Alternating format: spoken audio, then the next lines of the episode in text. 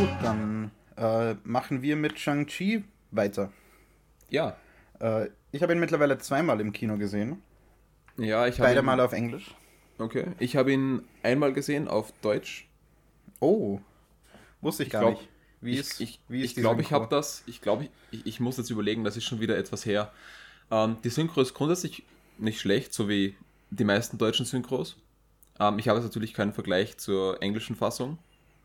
Ähm, aber ich hatte jetzt keine Probleme, dass ich mir dachte, das wäre jetzt, das wären wär nicht schlecht synchronisierte Parts dabei oder so. Okay. Ja, aber jetzt, ich, ich, ich überlege gerade, ja, schon, das war schon. Das war schon auf Deutsch, ja. Denn den haben wir ja nicht gemeinsam gesehen. Mhm. Ja, genau, dann war der auf Deutsch. Stimmt. Bevor Und wir reden äh, jetzt. spoilerfrei übrigens. genau. Also keine Sorge. Also Sachen, die in den erwähnen, Trailern ja. und so schon bekannt gegeben wurden, erwähnen wir natürlich. Also, wenn ihr überhaupt gar nichts wissen wollt, würde man sich vermutlich auch keinen Filmpodcast anhören. Ja. Aber ja, ni nichts Wichtiges wird, wird hier vorweggegeben.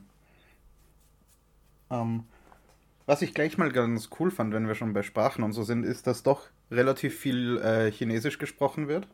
Ja, stimmt, das ist mir auch aufgefallen. Das finde ich, das finde ich ja immer sehr cool, wenn dann die Originalsprachen auch wirklich benutzt werden, eben wenn nicht alles so eng, äh, eingeenglischt oder eingedeutscht wird, mit, nur mit Akzenten oder so. Sie haben leider ein, ein paar Fehler gemacht, äh, was einen Charakter betrifft, der nicht gut Chinesisch kann. Der dann aber plötzlich in den Momenten, wo es wichtig ist, trotzdem Chinesisch versteht. Ah, du, ähm, du meinst, du meinst Katie. Mhm. Okay, das ist mir, das ist mir so jetzt gar nicht aufgefallen. Aber es macht sie, durchaus, ja. sie, es wird ihm ähm, am Anfang des, des Films äh, gesagt, dass sie äh, kein, kein Chinesisch spricht und deswegen äh, ein anderer Charakter anfängt auf Englisch zu reden. Und später dann aber, wenn Leute um sie herum Chinesisch mit ihr reden, versteht sie einfach, was die von ihr wollen. Oh, okay, also ich glaube, um es ganz genau zu sagen, wird gesagt, sie spricht nicht gut Chinesisch. Oder? Ja, aber, Aber es, es läuft vermutlich trotzdem aufs Gleiche hinaus, ja. ja. Genau. Ähm, was, was wir vielleicht vorher noch kurz sagen sollten, dass wir das jetzt auch spoilerfrei gut machen können, um was geht's denn eigentlich in Shang-Chi? Ähm, Also es geht ja. es geht. Es, heißt, der Film heißt ja Shang-Chi and the Legend of the Ten Rings. Und der Titel ist auch definitiv gerechtfertigt, weil es nicht nur um Shang-Chi geht, sondern eben auch um seinen Vater, äh, der seit tausend Jahren oder mehr äh, die zehn Ringe besitzt. Und eben diese Legende der zehn Ringe durch ihn entstanden ist. Und der ebenso ein Machthaber über die ganzen Jahrhunderte hinweg war und aber immer mehr Macht wollte, deswegen in ein äh, mystisches Dorf gekommen ist, weil er dachte, dass es hier noch mehr Macht gibt, weil da Leute eine spezielle Art von Martial Arts können, die er, die er wollte, also die er auch können wollte, um mächtiger zu werden. Und verliebt sich aber dort und bekommt dann zwei Kinder, Shang-Chi und äh, Shaoling, glaube ich. Genau, aber wir sollten da jetzt gar nicht zu weit gehen. Also ich glaube, das ist wird nur, das ein- ist der Prolog, Felix. Ja, ja, trotzdem. Du hast es, Mhm. es, es sind- trotzdem alles Dinge, die schon im Film vorkommen. Und wir hatten ja vorhin gemeint, nur Sachen, die im Trailer sind. Ist das, was das nicht im Trailer war? Ich glaube, dass da, die, die, die, die Backstory von, von Mandarin war schon drin. Wirklich? Ja. Es waren Teile von äh, dem der ersten Konfrontation in Talo und so. Ich würde das jetzt nicht als Spoiler betrachten. Okay, ja. Nur, dass wir hier nicht zu weit gehen. Nö. Also ich, ich glaube, die, die, die ersten paar Minuten des Films zu verraten, ist jetzt nichts, was irgendwem was kaputt macht. Und es wird in dem Film auch äh, aufgeklärt, wie die zehn Ringe, die hier präsentiert werden, die Organisation, zusammenhängen mit den zehn Ringen, die wir aus den Iron Man-Filmen kennen. Also die ja schon in Iron Man 1 wichtig waren. Und wie das zusammenhängt, was gut ist, weil das ja für Verwirrung gesorgt hat, weil das ja sich dann als eine Organisation herausstellt, die mit der aus den Comics eigentlich nichts zu tun hat. Mhm. Ja. Und prinzipiell geht es eben um äh, die Kinder von, vom Mandarin. Ich weiß jetzt leider nicht mehr, ähm, was sein präferierter Name ist. Den hat er einmal kurz gesagt. Ja, nein, den, an, den, an den kann ich mich auch nicht erinnern. Also der, der echte Name. Ja. Und äh, eben um, um Sean, der in Amerika in San Francisco, glaube ich, oder? Äh, Äh, vermutlich. Warte, das kann man nachsehen, oder? bei einem Hotel als äh, Einparker arbeitet mit Katie, gemeinsam gespielt von Aquafina, die man vielleicht kennt. Ähm, Simu Liu spielt Shang-Chi oder Sean. Äh, den habe ich vorher gar nicht gekannt, aber ich finde den ziemlich sympathisch. Ja, der war auf jeden Fall gut gecastet, also er passt super in die Rolle. Mhm. Und ich freue mich sehr, mehr von ihm im MCU zu sehen und ihn da mit anderen Charakteren interagieren zu sehen. Ich glaube, dass da viele spaßige Dinge dabei rauskommen könnten. Ja, ähm, Ähm, oh, oh nein, jetzt müsste, ich- müsste ich dann einen chinesischen Namen aussprechen. Ähm, Xu Wenwu, komplett falsch ausgesprochen vermutlich, aber das sollte der Name des Vaters sein. oh, okay. Also ich habe ihn jetzt so ausgesprochen, wie man ihn schreibt.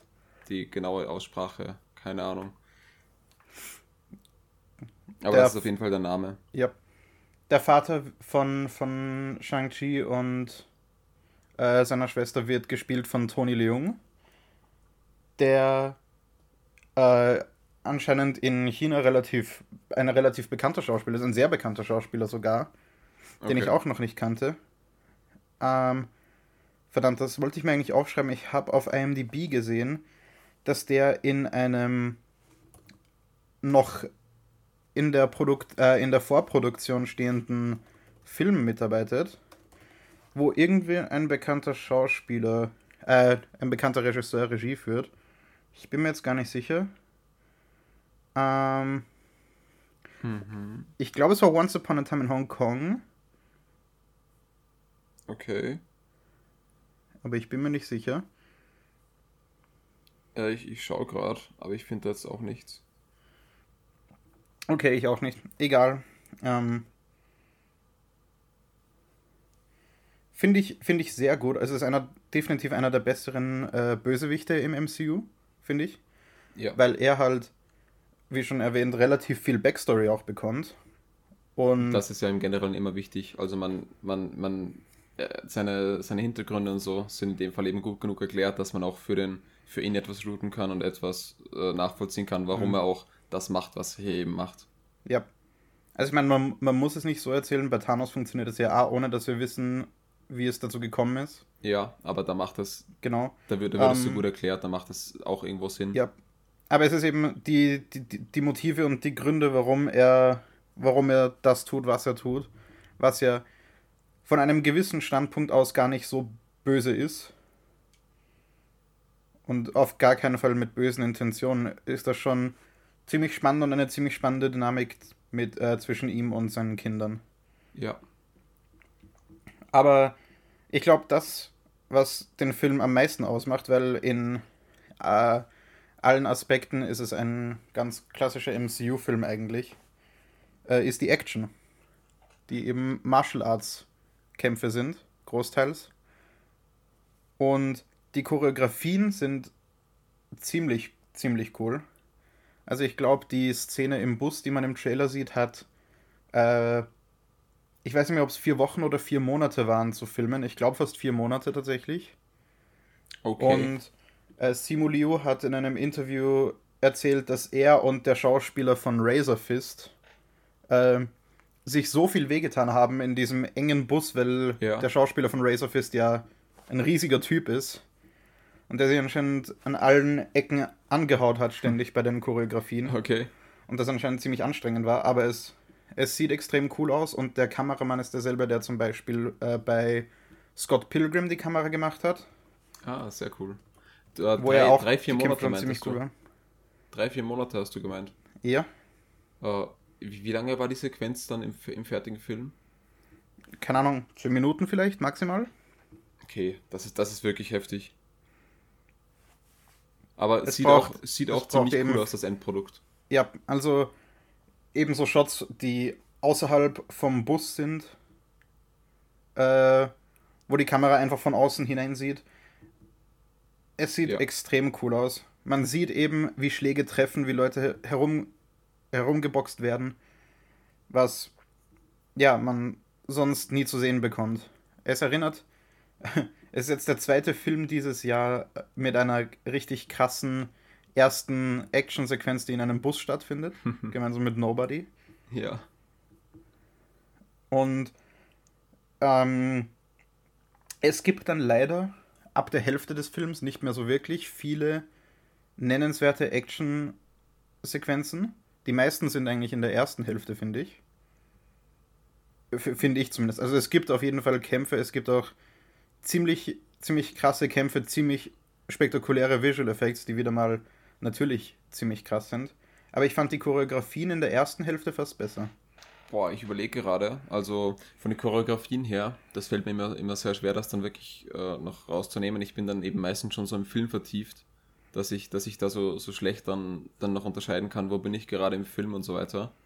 Aber die Choreografie im Bus war auf jeden Fall ziemlich gut. Also die, die hat eben auch, die hat den ganzen Kampf auch so schön dynamisch gezeigt.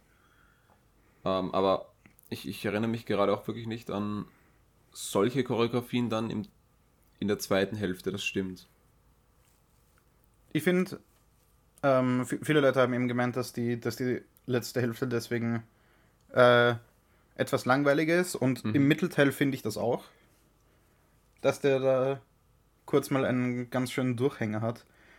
Aber ich finde, dass die, das Finale trotzdem ziemlich cool ist, weil es halt viel mehr Fantasy ist, als man es sonst vom MCU gewohnt ist.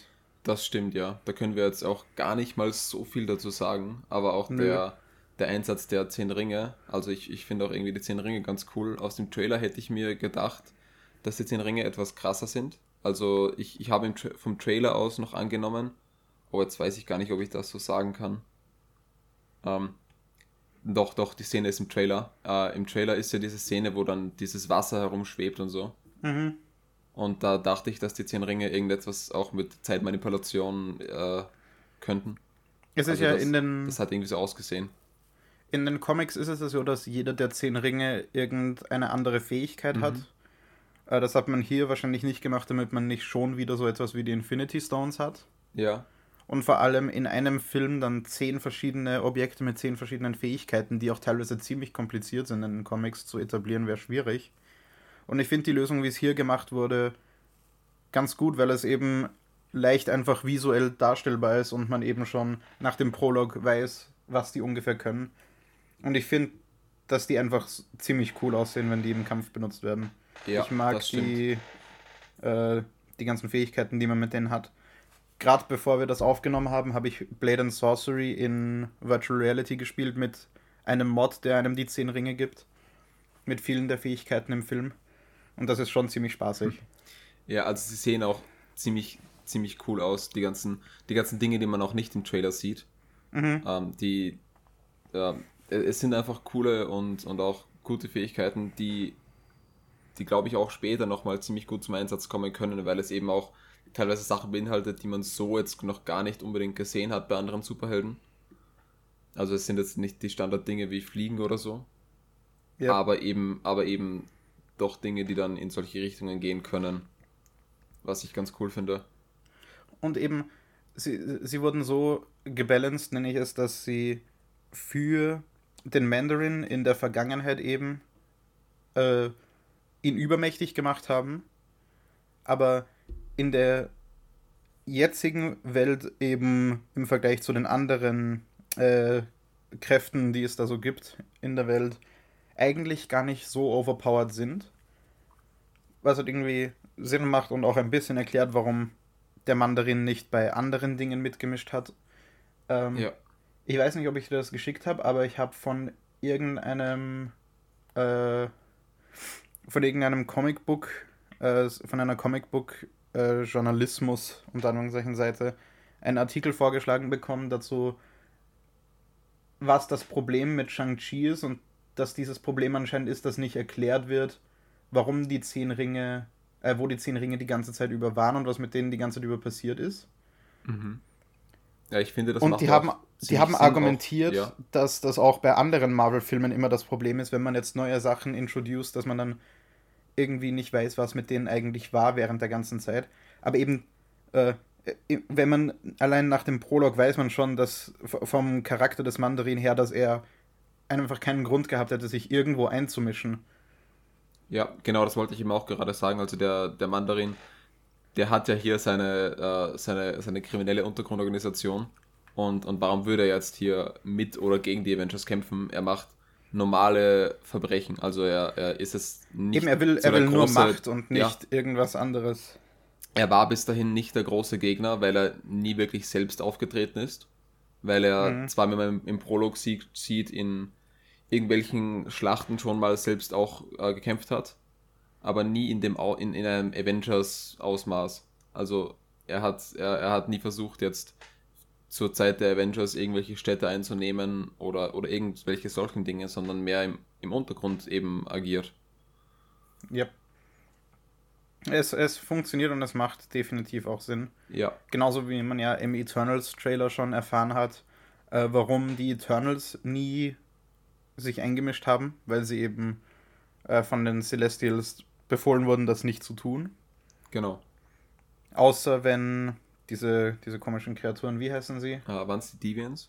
Die Deviants, genau. Diese ganzen Namen sind alle so leicht zu verwechseln. Ja, da, da dachte ich mir aber, ist Thanos nicht auch ein Deviant? Äh, Thanos ist. Oder, oder ist das nochmal so ein. Thanos ist einfach nur ein Titan, glaube ich.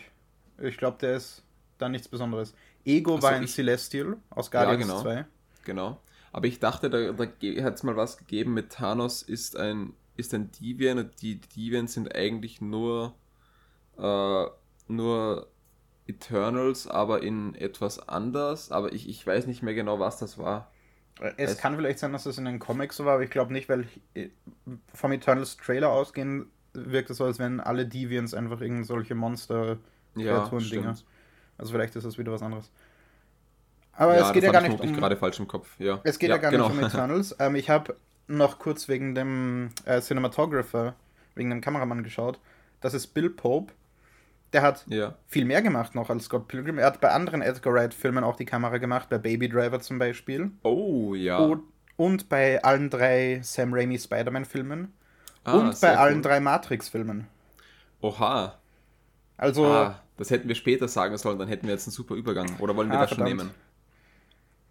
ähm, nein, ich würde noch kurz bei Shang-Chi bleiben. Wir haben da noch nicht wirklich Ja. eine Conclusio gegeben. Das stimmt. also, ja. der, der Kameramann ist ziemlich krass und hat Cool, eben ja. offensichtlich viel Erfahrung auch damit, solche Martial Arts-Dinger zu filmen. Und das merkt man auch. Also, es ist. Viele Leute haben eben den Vergleich zu John Wick gemacht, wo John Wick eben lange draufhält auf Einstellungen, aber eben die Kamera dabei immer relativ ruhig bleibt.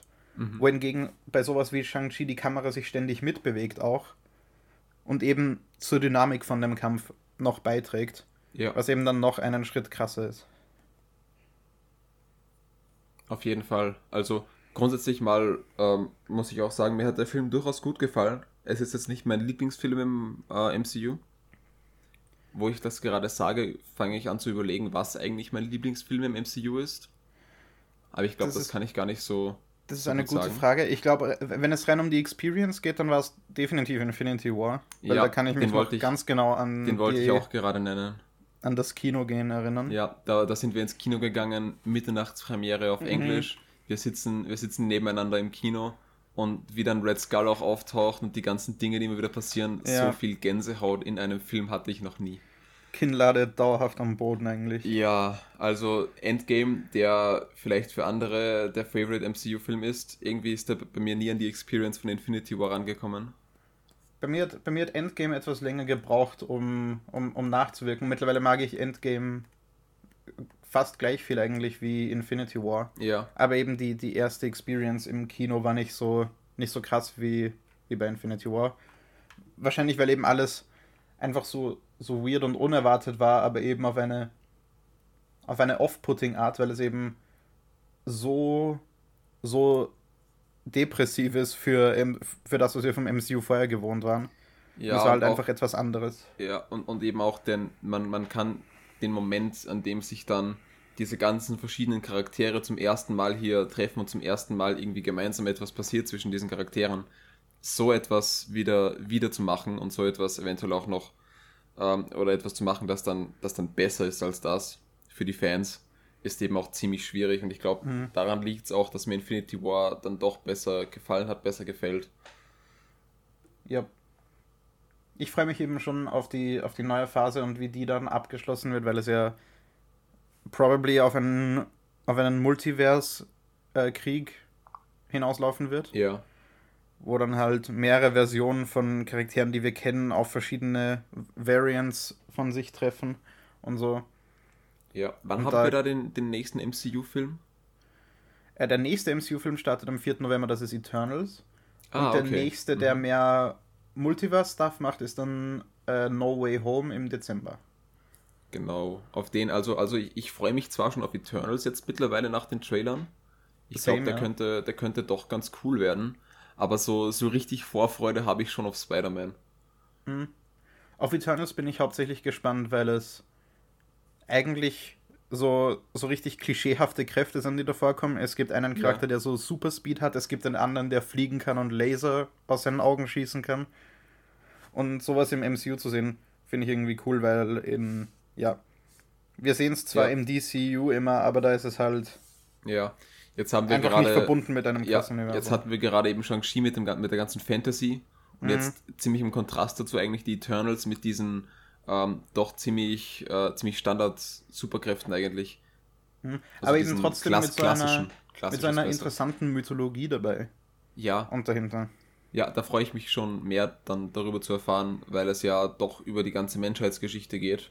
Mhm. Und man eben da sicher ziemlich, ziemlich coole, ähm, coole Verbindungen auch knüpfen kann. Und vor allem coole Schauspieler auch. Ja, das auf jeden Fall. Und was eben äh, Shang-Chi auch wieder mal ziemlich gut einsetzt, ist eben das ganze MCU, das man zur Verfügung hat. Und die ganzen Referenzen, die weder was wegnehmen, also die, die, die nichts wegnehmen für Leute, die die Referenzen nicht verstehen, sondern eben trotzdem Worldbuilding sind, selbst wenn man, wenn man sie nicht versteht. Wenn man irgendwo im Hintergrund eine Black Widow sieht zum Beispiel. Also nicht die Black Widow, sondern eine von ja. den Widows. Und Bei so. Shang-Chi meinst du erst, oder? Ja. Ja. So, so, so kleine Sachen, die einem eben auffallen, wo man sich denkt, ja, okay, das macht Sinn.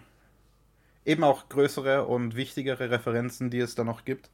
Aber oh ja. es sind eben genau die kleinen Dinge, die, die das Ganze dann eben so, so verknüpfen und einfach ja. so cool machen und einem, einen eben dafür belohnen, dass man so lange so ja. interessiert dabei ist. Wo sie dann eben auch teilweise für Fans etwas abschließen, wo man sich schon mhm. dachte, das kommt gar nicht mehr. Und aber auch andere Dinge wieder aufgreifen, mhm. die eventuell nochmal wichtig werden können. Das ist eben alles so, so schön interconnected, wie, wie du schon gesagt hast, es nimmt dem Film nichts weg, wenn man es nicht versteht, weil es, wenn es wichtig ist, sowieso noch einmal äh, etwas erklärt wird. Mhm. Aber es gibt im Film so viel mehr, wenn man, wenn man es versteht. Und ähm, weil wir, weil wir das glaube ich noch gar nicht besprochen haben, aber die, äh, die Schwester von, von Shang-Chi, ja. deren, bei der, deren Name ich nicht nochmal aussprechen will, weil Shaoling, ich nicht sicher bin, oder? Ist, äh, Shaoling, ja. Shaoling, okay. Ähm, ich finde den Charakter so cool, mhm. so badass. Ich will von dem unbedingt mehr sehen. Und äh, das ist von dieser Schauspielerin von Menge Zhang, mhm. glaube ich. Äh, ähm. Die hat noch fast gar nichts gemacht. Die hat äh, bei drei irgendwelchen. Äh, ach so, Nö, na, das ist, ja, das ist ihr erster Film überhaupt. Alles andere, was auf IMDb gelistet ist, sind Interviews und so zu Shang-Chi. Das ist das erste Ding, was sie jemals gemacht hat, was auf IMDb irgendwo steht. Oha. Und das ist okay. ziemlich krass. Ja. Also. Goddamn. Die, die, die ist ziemlich gut und es wird auch angedeutet, dass mit ihr noch mehr passieren könnte. Und. Ja. Und ich freue mich drauf. Auch Aquafina ist hier wieder ziemlich lustig meistens. Manche von ihren, von ihren Witzen, also sie ist eben eigentlich der Comic Relief. Manche Witze habe ich ein bisschen äh gefunden. Also einfach so, ja, okay. Aber nichts wirklich drastisch Unlustiges. Sie ist meistens doch lustig und eben einfach, einfach schön, dass sie dabei ist und auch dabei bleibt. Ja, alles in allem ein lustiger Sidekick, der eben hier auch ganz gut für die ein oder andere Exposition benutzt werden kann. Mm, aber eben auch in den, in den emotionalen Momenten ja. gut funktioniert. Ja. Und da ist. Das ist immer wichtig. Und ähm, nee, ich, ich schätze, das ist kein Spoiler, weil das ja so introduced wird, aber ich finde es so, so gut, dass äh, Shang-Chi und Katie einfach platonische Freunde sind und da nicht irgendein komischer Romance-Plot mit eingebaut wird. Das ist, das ist auch ziemlich erfrischend in einem Franchise, das ja doch teilweise relativ klischeebehaftet ist. Ja. Ja, alles in allem ist es ein Film. Ich habe ihn zweimal gesehen, weil ich ihn, weil, weil er mir gut genug gefallen hat, um ihn mir ein zweites Mal anzusehen. Eben sogar in IMAX 3D. Und oh mein Gott, die 3D-Brille, die ich bekommen habe, war so unangenehm. ja. Wenn ich ihn, wenn ich ihn da nicht zu, schon zum zweiten Mal gesehen hätte, wäre ich sogar ein bisschen angepisst gewesen, weil das hat mich teilweise echt aus dem Film herausgerissen, weil da meine 3D-Brille so nah an eins von meinen Augen rangerutscht ist, dass ich die ganze Zeit mit meinen Wimpern dran gestreift habe. Das oh war so nervig. Und ich, ich habe es einfach nicht anders hinbekommen, die, die anders aufzusetzen, mhm. dass es angenehmer ist. Ugh. Aber Deswegen ich glaube, der wurde, ja sogar, der wurde ja sogar für IMAX 3D gefilmt, oder? Ja. War gefilmt für IMAX. Ich habe jetzt keinen Unterschied gemerkt. War beim, ja. beim zweiten Mal noch genauso pompös und episch. Wir haben jetzt für Dune sogar extra unsere Karten gecancelt und eine 2D statt einer 3D-Vorstellung ja. gebucht. Weil, ja, ich finde 3D in den meisten Fällen unnötig. Und bei sowas wie, bei sowas wie Shang-Chi, das dann doch die meiste Zeit äh, sehr, sehr schnell ist und mit viel Action, ist es okay, weil da hat man halt mehr vom 3D. Aber bei einem Film wie Dune, der vermutlich etwas ruhiger wird auch, bringt mir das 3D in 90% der Zeit dann wahrscheinlich gar nichts. Ja, ich finde 3D, es, es hilft einfach nicht wirklich, dass man da, dass man da besser in die Story reinkommt oder so. Für mich auf jeden Fall. Und ich hm. hab, hatte noch nie eine, eine, etwas, wo ich mir dachte, oh wow, das 3D hier, das ist jetzt wirklich so cool. Da, da wäre es in 2D schade gewesen. Also, ja. oder, oder, oder gab es da vielleicht, haben wir den Incredibles, den zweiten, haben wir den auf, auf äh, in 3D gesehen?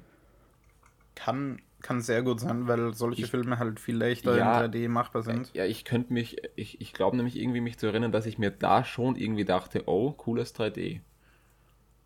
Ich meine, es, es stört mich gar nicht, dass es 3D-Vorstellungen gibt, weil es eben viele Leute gibt, die das noch mehr zum Kino lockt, weil es halt ja. etwas ist, das man zu Hause nicht so leicht haben kann. Und je mehr Leute in Kinos gehen, desto besser. Und da werden wir, glaube ich, äh, bei Holz Maul Anno mehr drüber reden. Vermutlich, ja. Jetzt müssen ja. wir hier irgendwie, irgendwie äh, ein, ein Jahr von Fabian oder so einblenden.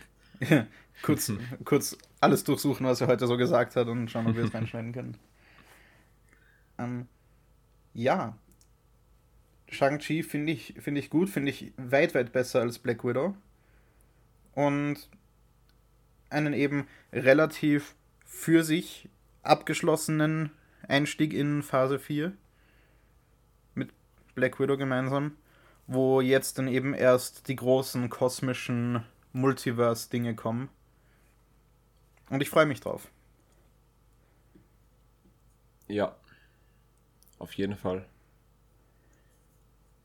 Ähm, Aber ich freue mich gerade noch viel mehr auf Dune, den wir ja von heute aus gesehen morgen sehen. Mhm. Warte, ja, ja, Zeiten, morgen, morgen. Übrigens, falls wir, falls wir vorhin schon mal Tage gereferenced haben, äh, wir haben diesen Podcast auf zwei Sessions aufgenommen, weil wir dazwischen keine Zeit mehr hatten und dann noch äh, ja zwischendrin neues Zeug hinzugekommen ist. Wir haben eben gewartet, genau. um über Matrix Resurrections zu reden. Ja. Und deswegen sind da die Tage etwas verschoben. Also ja. Deshalb, wenn wir heute sagen, können, kann es sein, dass wir den ersten Aufnahmetag meinen oder den zweiten Aufnahmetag. Und ihr wisst ah. weder, was der erste noch was der zweite ist. Ja, deshalb. Ähm, Aber ja, wir schauen uns morgen Dune an und ich bin auch schon ziemlich excited. Ähm, ja. die, gestern sind ja die ersten Reviews äh, hochgegangen, ja. wo ja wieder eine Social Movie Night mit Robert Hofmann und David Hein war. Und wie oh. ich das gelesen habe, dachte ich mir so, hell yeah, ich habe noch ein Interrail-Ticket, ich, kann da, ich kann da mitmachen. Und dann waren die Teilnahmebedingungen begrenzt auf Deutschland. Also auf Leute mit Sitz in Deutschland, Wohnsitz. Ach. Ja, das ist bei Robert Hoffmann leider bei vielen Sachen so. Ich ja. habe mir das auch schon öfter gedacht, hey, dann kann ich da doch einfach hinfahren. Mhm. Aber das hat ich meine, ja, es wäre in, wär in, Berlin gewesen, glaube ich, mhm. und das wäre das wär schon weit gewesen, mit dem Zug zu fahren, aber ich oh, hätte es ja. halt gratis machen wär, können. Ja, es wäre gratis gewesen. Und es wäre, ich, ich, hätte Dune einen Tag früher gesehen. Und dass David Hyde und Robert Hofmann da wären, wäre ein nettes Add-on gewesen, aber nicht, nicht der Hauptgrund. Ja. Also, ähm, nö, für mich wäre das durchaus der Hauptgrund. ich wollte einfach Dune sehen. Aber egal, wir sehen ihn morgen, das ist auch noch bald genug. Und eben, wenn ich, wenn ich den Thumbnails der bisherig, äh, bis, bisher abgeloadeten Reviews Glauben schenken darf, dann sind die meisten Leute bisher ganz angetan davon. Ja, und auch den, den derzeitigen IMDb-Score und den Tomato-Score. Oh, den habe ich noch gar nicht angesehen. Willst du, willst es verraten? Ich, äh, da habe ich gestern gesehen. Warte, das, ich werde es kurz raussuchen. Hm, wahrscheinlich sind jetzt äh, eben dann nach der ja, genau. Nach den ersten Premieren die, die IMDb-Zahl äh, veröffentlicht worden. Ja, also auf IMDb ähm, ist sie gerade bei, auf 8,7 mit ungefähr 900 Bewertungen. Mhm. Und der Tomato Score, warte kurz. 76er Metascore. Ich vergleiche das kurz mit Blade Runner 2049. Der hat einen Metascore von 81, okay. Also ganz ähnlich eigentlich. Ja, wo jetzt? Auf? Äh, ich habe auf, auf IMDb den, den Metacritic Score ah. angeschaut. Mhm, und der ist bei, bei, Blade Runner ein bisschen höher, als er bei, bei Dune gerade ist, um das ja. als Vergleichswert herzunehmen. Und Aber trotzdem bei beiden noch ziemlich gut. Ja, auf Rotten Tomatoes ist er gerade auf sieben, bei 87%. Von Critics oder Audience? Ähm, beim Tomato, also Audience Score ist noch keiner drinnen. Ah, okay. Ja, also, also die, die 8,7 auf IMDb, die werden sich definitiv noch verschlechtern, weil alle, die den Film jetzt schon gesehen haben, sind halt irgendwelche krassen Filmfans. Und ich glaube eben, dass die mehr Casual-Kinogeher, also die Leute, ja. die einfach ins Kino gehen, um sich für einen Abend unterhalten zu lassen, für die könnte der vielleicht langweilig werden. Maybe. Hoffentlich nicht. Aber ich würde mir eben vorstellen, dass der bei der durchschnittlichen Audience schlechter aus, ausfällt als bei der, die ihn jetzt schon gesehen hat. Das kann natürlich gut sein. Das ist ja meistens so. Ja. Weil die Fans sehen natürlich sofort oder wollen natürlich sofort sehen. Mhm. Aber ich freue mich, ich freue mich trotzdem. Ich will einfach, dass äh, diese Trilogie ist es, glaube ich, dann weitergemacht wird. Es scheint ja. so, als wären die anderen eh schon in Vorproduktion. Wie wir äh, letztens festgestellt haben, weil das ja irgendwie bei Denis Villeneuve auf IMDb sogar schon ja, drin steht. Also Dune 2 steht schon drinnen, aber noch ohne, ohne Datum und allem. Also es steht als äh, Pre-Production ja. drin. Und, ah, okay, Dune the Sisterhood ist eine Serie, mm, mhm. die von der, äh, die, die angekündigt wurde und mehr noch nicht, wo, wo bisher nur eine Pilotfolge mal geplant ist. Okay. Das ist krass, wahrscheinlich eben auf HBO Max, würde ja. ich, würd ich vermuten. Und Dune Part 2 ist anscheinend schon in der Vorproduktion. Oh, sehr cool. Und wenn wir dann morgen Dune gesehen haben, dann können wir da ja beim nächsten Podcast drüber sprechen und auch den äh, alten Dune sehen. Also ja. der Wüstenplanet. Und wer weiß, vielleicht den. ist der Film gut genug, dass ich äh, die Bücher lesen will, weil da gibt es ja, glaube ich, noch Prequel-Bücher und alles Mögliche ja, drumherum in dem ist Universum. Ja ein riesiges, ein riesiges Universum in den Büchern schon. Mhm. Und ich glaube, dass ich da den, den Film dafür brauche, um mich dafür anzuspannen und nicht umgekehrt. oh Gott, auf IMDb ist gerade eine Werbung mit äh, WD40 und die 20 Anwendungsfälle dafür. Von der Seite Kingdom of Men. 20 Anwendungsfälle. Weil Frauen dürfen nämlich kein WD40 benutzen. Ach Gott. ja, so viel, so viel zu Dune. Ähm, wie gesagt, ja, über die, den wir eigentlich heute gar nicht sprechen wollten. Genau. Aber wir, man merkt, wir sind, wir, sind, wir sind gehypt auf den. Ja. Ähm, wir haben eben das in zwei Sessions aufgenommen, weil wir auf den Trailer für Matrix Resurrections, also Matrix 4, warten wollten. Genau, der ist nämlich für uns jetzt letzte Woche rausgekommen, aber für uns letzte Woche ist der morgen rausgekommen. Wow.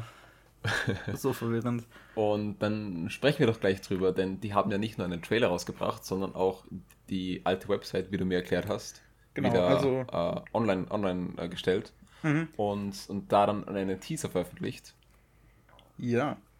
Also es gab vor dem ersten Matrix-Film äh, die Serie What is äh, die, die Website What is the Matrix, wo ja zu äh, noch relativ jungen Zeiten des Internets die ganze Website voll mit Easter Eggs und kleinen Hinweisen darauf war, was die Matrix denn ist, weil man eben nicht wusste, dass es eine Simulation ist, um die es in dem Film geht.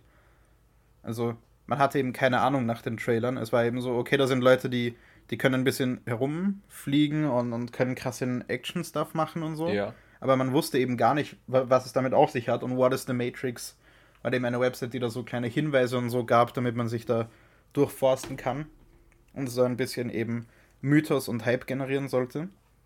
Und jetzt vor Matrix Resurrections wollte man offensichtlich das gleiche machen und man hat die Website wiederbelebt als eine weiße Seite, wo man einfach eine rote oder eine blaue Pille anklicken kann. Und egal welche man nimmt, man bekommt einen prozedural generierten Teaser, also einen Teaser, der jedes Mal neu generiert wird, weil in dem Teaser nämlich die aktuelle lokale Uhrzeit gesagt wird, tatsächlich. Also der Text dürfte irgendwie eben mit Text-to-Speech generiert sein. Und ich habe mir das eben auf meinem Handy angeschaut, bin gerade im Wohnzimmer gelegen und auf einmal sagte so, uh, You think it is 11.13 am. Da habe ich mich kurz so umgeschaut und alle Uhren angesehen und dachte mir so, oh, wow. Weil ich halt davon ausgegangen bin, dass es einfach ein Video ist, das da gerade abgespielt wird. Ja. Und eben auch es, es ist eben eine lange Narration, die ein bisschen mysteriöses Zeug über die Matrix redet.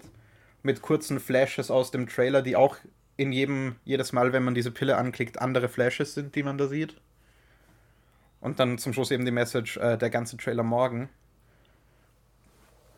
Ja, und ich fand das ziemlich cool, die einfach wiederzubeleben mit etwas so Simplen, das aber trotzdem so cool ist. Ja, es ist eine sehr coole Idee, auch für die, für die Leute, die sich das damals schon angesehen hatten. Ja. Also die damals schon eventuell auch Easter Eggs gesucht haben und so und jetzt auf einmal die Website, die sie damals eventuell stundenlang durchforstet haben, wieder online ist. Das, das muss schon einen riesigen Effekt auch haben auf diese Leute. Ja. Es, es, ist, es ist wirklich ziemlich cool und ich habe mir nicht die Mühe gemacht, da irgendwie äh, in den Quellcode von der Website zu schauen, aber ich bin mir ziemlich sicher, dass da auch bestimmt irgendwo was versteckt ist. Ja. Weil das halt sowas ist, das man easy machen kann. Ja, es, äh, es ist ziemlich cool und ich finde auch den Trailer, der dann rausgekommen ist, ziemlich cool. Äh, coole Musik. Er, er zeigt eben noch gar nicht so viel, worum es in der Story geht, was glaube ich auch gut ist. Ja, also ich habe nach dem Trailer keine Ahnung, was da eigentlich abgehen wird. Mhm. Ich habe den vorhin eben, so eben jetzt nochmal gesehen. Und es ist zwar, ja, es ist Keanu Reeves drinnen, aber man mhm. weiß jetzt nicht, ist er jetzt in einer neuen Matrix? Ist er überhaupt in der Matrix? Ist er in der alten Matrix? Und warum yep. lebt er eigentlich noch? Warum lebt, warum lebt Trinity noch? Die ist ja, ja. noch mehr tot als Neo es war. Ja, Neo hat, ist ja, glaube ich, eher verschmolzen mit ähm, ja. dem, dem Agent-Typ da. Mhm. Ja, also, es wird durchaus interessant und ich äh, Keanu Reeves hat, glaube ich, in einem Interview gemeint, dass er äh, nur zugesagt hat, diesen Film zu machen, weil es tatsächlich eine Geschichte ist, die es wert ist, erzählt zu werden. Oh. Ich meine, cool. wie, wie gut Keanu Reeves das einschätzen kann, weiß ich leider nicht, weil er jetzt auch nicht immer in den besten Filmen ähm, mitgespielt hat und zugesagt hat. Aber ich glaube eben, wenn äh, Lana Wachowski, die hier Regie führt, äh, wieder zurückkommt und dieses Drehbuch schreibt und es verfilmt und das dann auch noch macht ohne ihre Schwester. Heißt das, glaube ich, schon was, weil die, die waren ja eigentlich immer ein Duo ja. und haben alles zu zweit gemacht. Und verdammt, ich weiß gerade nicht, wie ihre Schwester heißt, aber die äh, hat gerade einfach persönlich zu viele Probleme und wollte deswegen nicht diesen Film machen. Und, und Lana Wachowski macht ihn jetzt aber trotzdem. Also ich glaube, ja, ich glaube, der hat seine Existenzberechtigung. Lilly heißt die Schwester. Lilly, okay. Ähm, Ja, und ich bin auch gespannt, was der so, was er eben für, für unterliegende Themen haben wird und was er für die Mythologie der Matrix tun wird. Weil er eben ja. in den ersten drei Matrix-Filmen auch relativ viel, äh, relativ viel Trans-Metaphern drin sind. Und das zu einer Zeit, wo dieses Thema noch gar nicht so heiß diskutiert war wie jetzt. Ja, gefühlt. wirklich. Ich, was, was war da in den ersten Filmen? Das habe ich jetzt gar nicht so rausgesehen. Um, also ich habe sie schon lange nicht mehr gesehen. Das wäre vielleicht dann noch eine Idee, da mal einen Matrix-Marathon zu machen oder so. Will, will ich definitiv machen, weil ich mir gerade, nachdem ich jetzt ein bisschen in die Martial Arts-Filme eingetaucht bin, ja. äh, will ich die auch wieder sehen, weil da ja mhm. ziemlich coole Choreografien drin sind. Ähm, die Wachowskis haben eben gesagt, dass der erste Matrix-Film eine Allegorie für Transgender an sich ist. Also für dieses, für dieses, diesen ganzen Umbrella-Term. Ja. Wie genau und was da was bedeutet, kann ich leider nicht sagen, weil ich dafür definitiv ähm, mich zu wenig damit befasst habe, mit Matrix sowohl äh, als auch mit Trans und dem ganzen Leben, das damit kommt. Mhm. Äh, es gibt ein, ein ziemlich interessantes Video dazu, das ich angefangen habe zu schauen, aber dann aufgehört, weil ich keine Zeit mehr hatte, weiterzuschauen. Ähm, mal sehen, ob ich es finde von Curio namens uh, The Matrix Sequels Are Good, actually. Okay. Also, das ist ein äh, Trans Content Creator auf YouTube. Ja. Und die hat eben ja ein fast zweistündiges Video dazu gemacht, wie, wie so die Matrix-Fortsetzungen trotzdem funktionieren. Wo ja viele sagen, dass die schlecht sind. Ja. Oder schlechter. Mhm. Also, wer sich das ansehen will, wahrscheinlich durchaus spannend. Vielleicht mache ich das sogar. Und ich bin eben gespannt, was da noch so in dem Film landet davon im neuen. Ja, voll. Also das, das, das wusste ich ja auch nicht. Also ich wusste, dass die Wachowskis ähm, ja trans sind. Aber ich wusste jetzt nicht, dass sie das auch schon in ihren früheren Filmen teilweise eingebaut haben. Mhm. Ich, also ich, ich, ich, wusste nur, dass sie sind. Ich wusste nicht, wie lange oder die ganze Hintergrundgeschichte ja, kenne ich Also eben äh, die während Matrix äh, waren sie noch nicht transitioned. Also die, das ist erst nach den Matrix-Filmen passiert, etwas später. Ja aber es waren eben schon viele der Themen in Matrix drin. Und jetzt, nachdem sie das gemacht haben und damit auch sicher neue Erfahrungen gemacht haben, ist da sicher viel, was man wieder da einbauen kann. Vermutlich, ja. Also ich, ich fände es spannend. Eben, wir sind da, glaube ich, nicht die richtigen Leute, um darüber äh, educated zu reden. Aber vielleicht werden wir es noch. Ja wird auf jeden Fall spannend, dann das auch nochmal aus solchen Perspektiven zu sehen. Ja. Also ich, ich, ich freue mich auf den Film, der kommt im, im Dezember, kommt der raus. Ja. Mhm. Hallo, Editor Felix hier. Wir hatten hier noch einmal eine kleine Unterbrechung beim Podcast, weshalb wir gerade noch über den Matrix-Trailer gesprochen haben. Hier jetzt aber gleich mit Super weitermachen. Also ähm, bitte nicht zu verwirrt sein.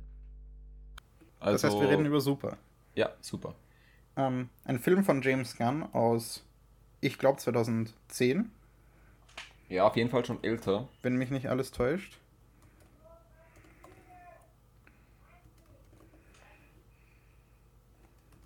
Mal schauen. 2010, äh, ja, 2010. Ja. Boah, Eine Stunde gut. 36 geht er. Was kann ich noch alles sagen? Box Office eine halbe Million. Oh, äh, okay. Ja, ähm, mitspielen tun Elliot Page, ähm, Rain Wilson. Ähm, wen kennt man noch aus dem Cast? Man kennt sehr viele aus Kevin dem Cast. Liv Bacon, Tyler Nathan kennt man. Fillion. Stimmt, Liv Tyler. Also Liv Tyler kennt man eben aus Herr der Ringe. Hauptsächlich. Ja. Als äh, Arwen. Mike, Michael Rooker, der sowieso, genau wie Sean Gunn und Nathan Fillion in vielen bis allen ja. James Gunn-Filmen vorkommen. Eben, äh, Kevin Bacon fand ich ziemlich witzig, weil ich das eben nicht wusste, weil ja in, ich glaube, Infinity War, die Guardians of the Galaxy, einen Witz mit Kevin Bacon machen. Ja. Was jetzt irgendwie, ja, eben eine, eine, die Referenz ein bisschen mehr Bedeutung hat, jetzt wo man weiß, dass James Gunn mit Kevin Bacon gearbeitet hat. Ja, Gut, also, also es geht grundsätzlich darum, dass ein äh, Typ von seiner Frau verlassen wird, das nicht ganz einsehen will. ähm, weil sie eben wieder in, in, in die Drogenszene auch abrutscht und äh, daraufhin beschließt, Superheld zu werden und eben gegen die Drogenszene, gegen, gegen Verbrechen im Generellen zu kämpfen.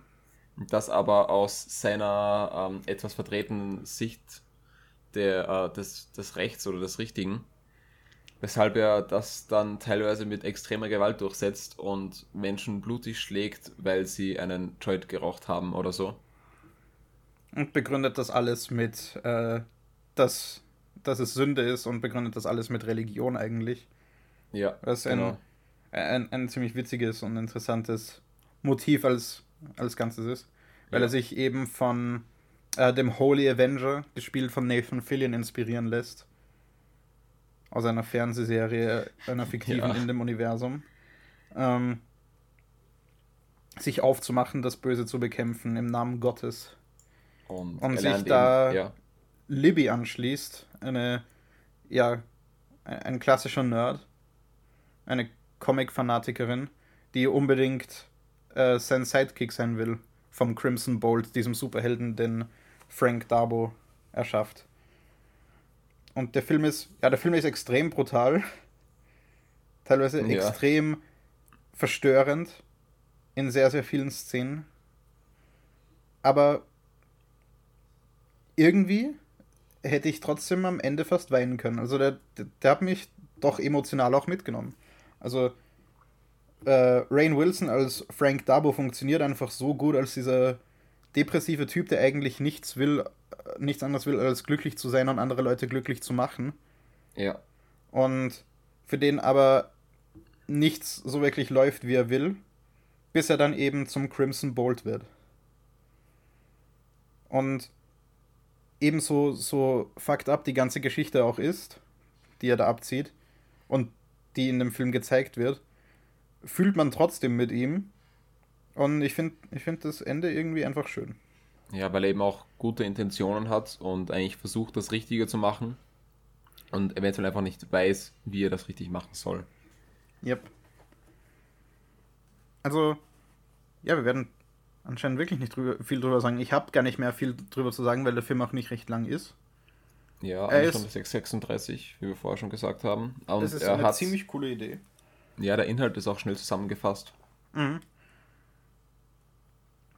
Ähm, viele bekannte Schauspieler, sehr witzig geschrieben äh, und auf relativ low budget gemacht auch. Kennt man ihn in, in vielen Aspekten an, außer dem Finale ja. vielleicht, das doch aufwendiger ist, wo wahrscheinlich das meiste Budget reingeflossen ist. Und er ist ein bisschen schwer zu finden, also ich habe ihn auf YouTube äh, gemietet. Also es gibt ihn nirgendwo zum Streamen oder so, man muss halt dafür zahlen. Aber wenn man schon Fan von Ryan Johnson, äh, von Ryan Johnson, von James Gunn ist, äh, und irgendwie mehr von ihm sehen will, nachdem man The Suicide Squad gesehen hat und, und Guardians, dann ist das, glaube ich, auch ein Film, den man sich anschauen kann. Auf jeden Fall, sollte. ja. Durchaus. Durchaus interessant.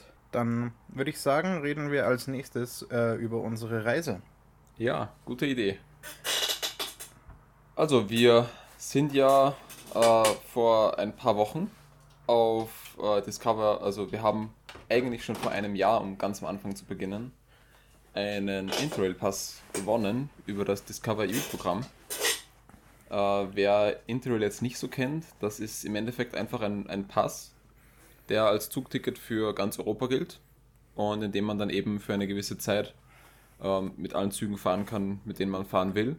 Es sind nur die Hauptzüge des jeweiligen Landes normalerweise drinnen, also so kleinere öffentliche Verkehrsmittel und, und Busse sind meistens nicht dabei, also wirklich nur Züge. Und wir haben da eben vor einem Jahr bei einem, bei so einem ja, Gewinnspiel mitgemacht über Discover EU und haben äh, einen Intrail Pass gewonnen, den wir dann aufgrund von Corona um ein Jahr verschoben haben.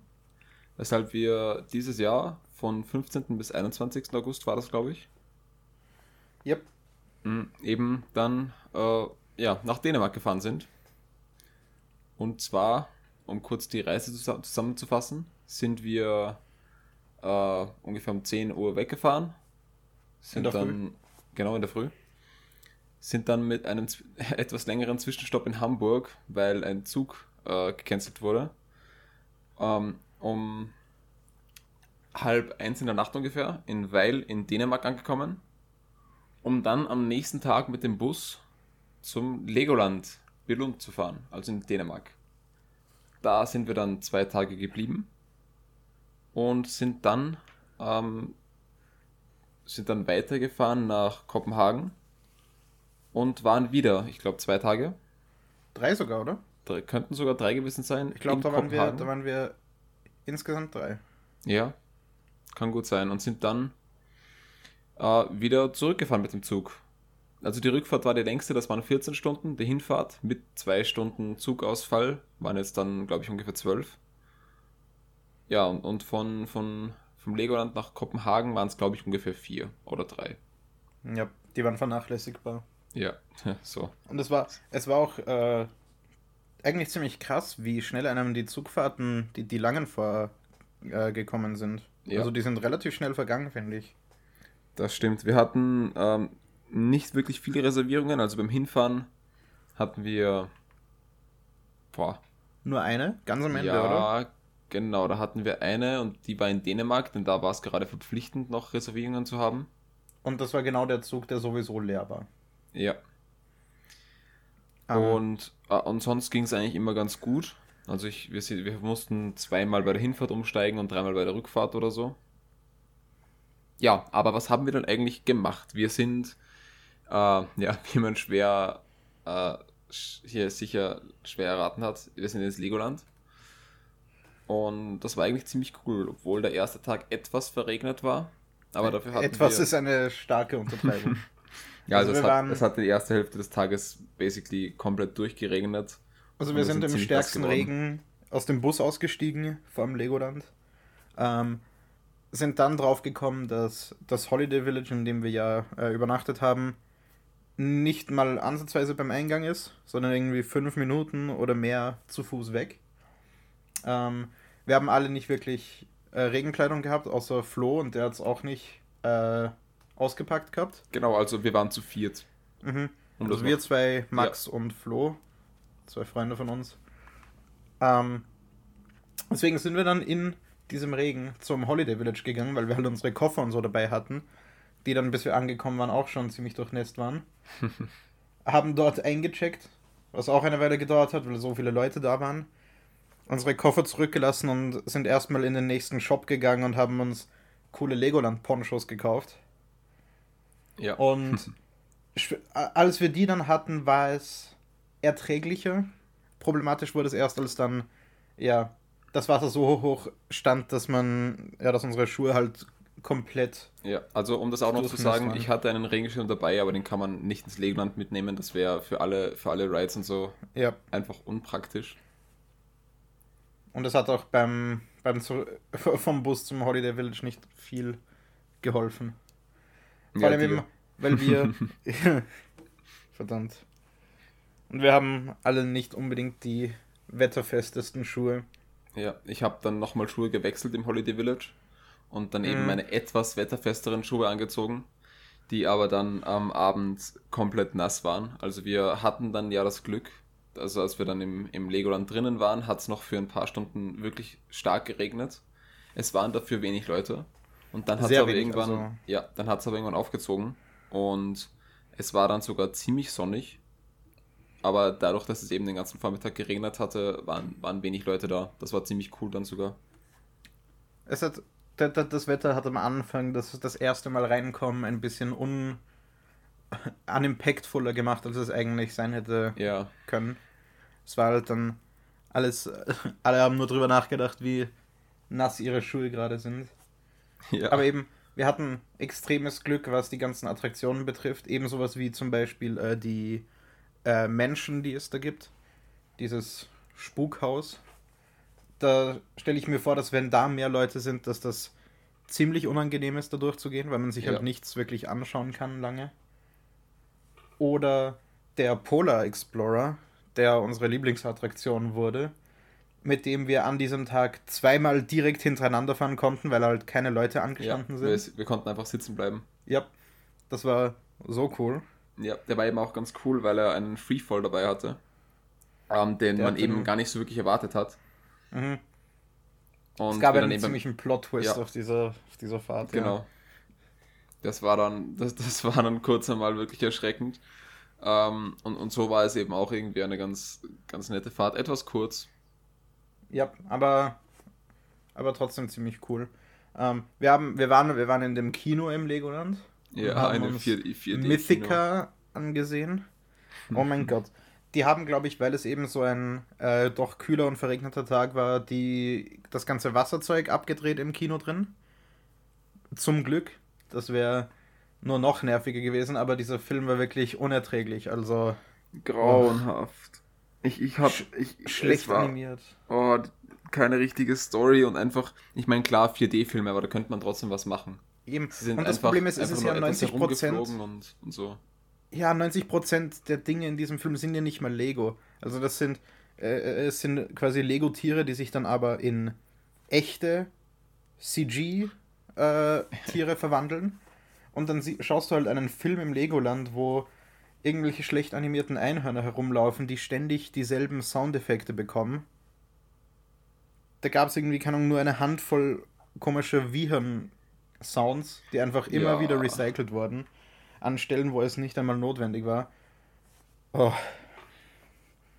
Das war wirklich Es- anstrengend. Ja, es war nicht mal so, dass man Spaß hatte oder so bei dem, bei Mhm. dem Film. Ich glaube, es wäre noch viel schlimmer gewesen, wenn wir nicht gerade äh, so, so sch- schon so angestrengt waren vom, vom durch, durch den Regen gehen, dass wir uns gefreut hatten, einfach irgendwo im Trockenen, wo es ein bisschen warm ist, zu sitzen. Ja, ja. Ich glaube, das hat es noch ein bisschen, bisschen besser gemacht.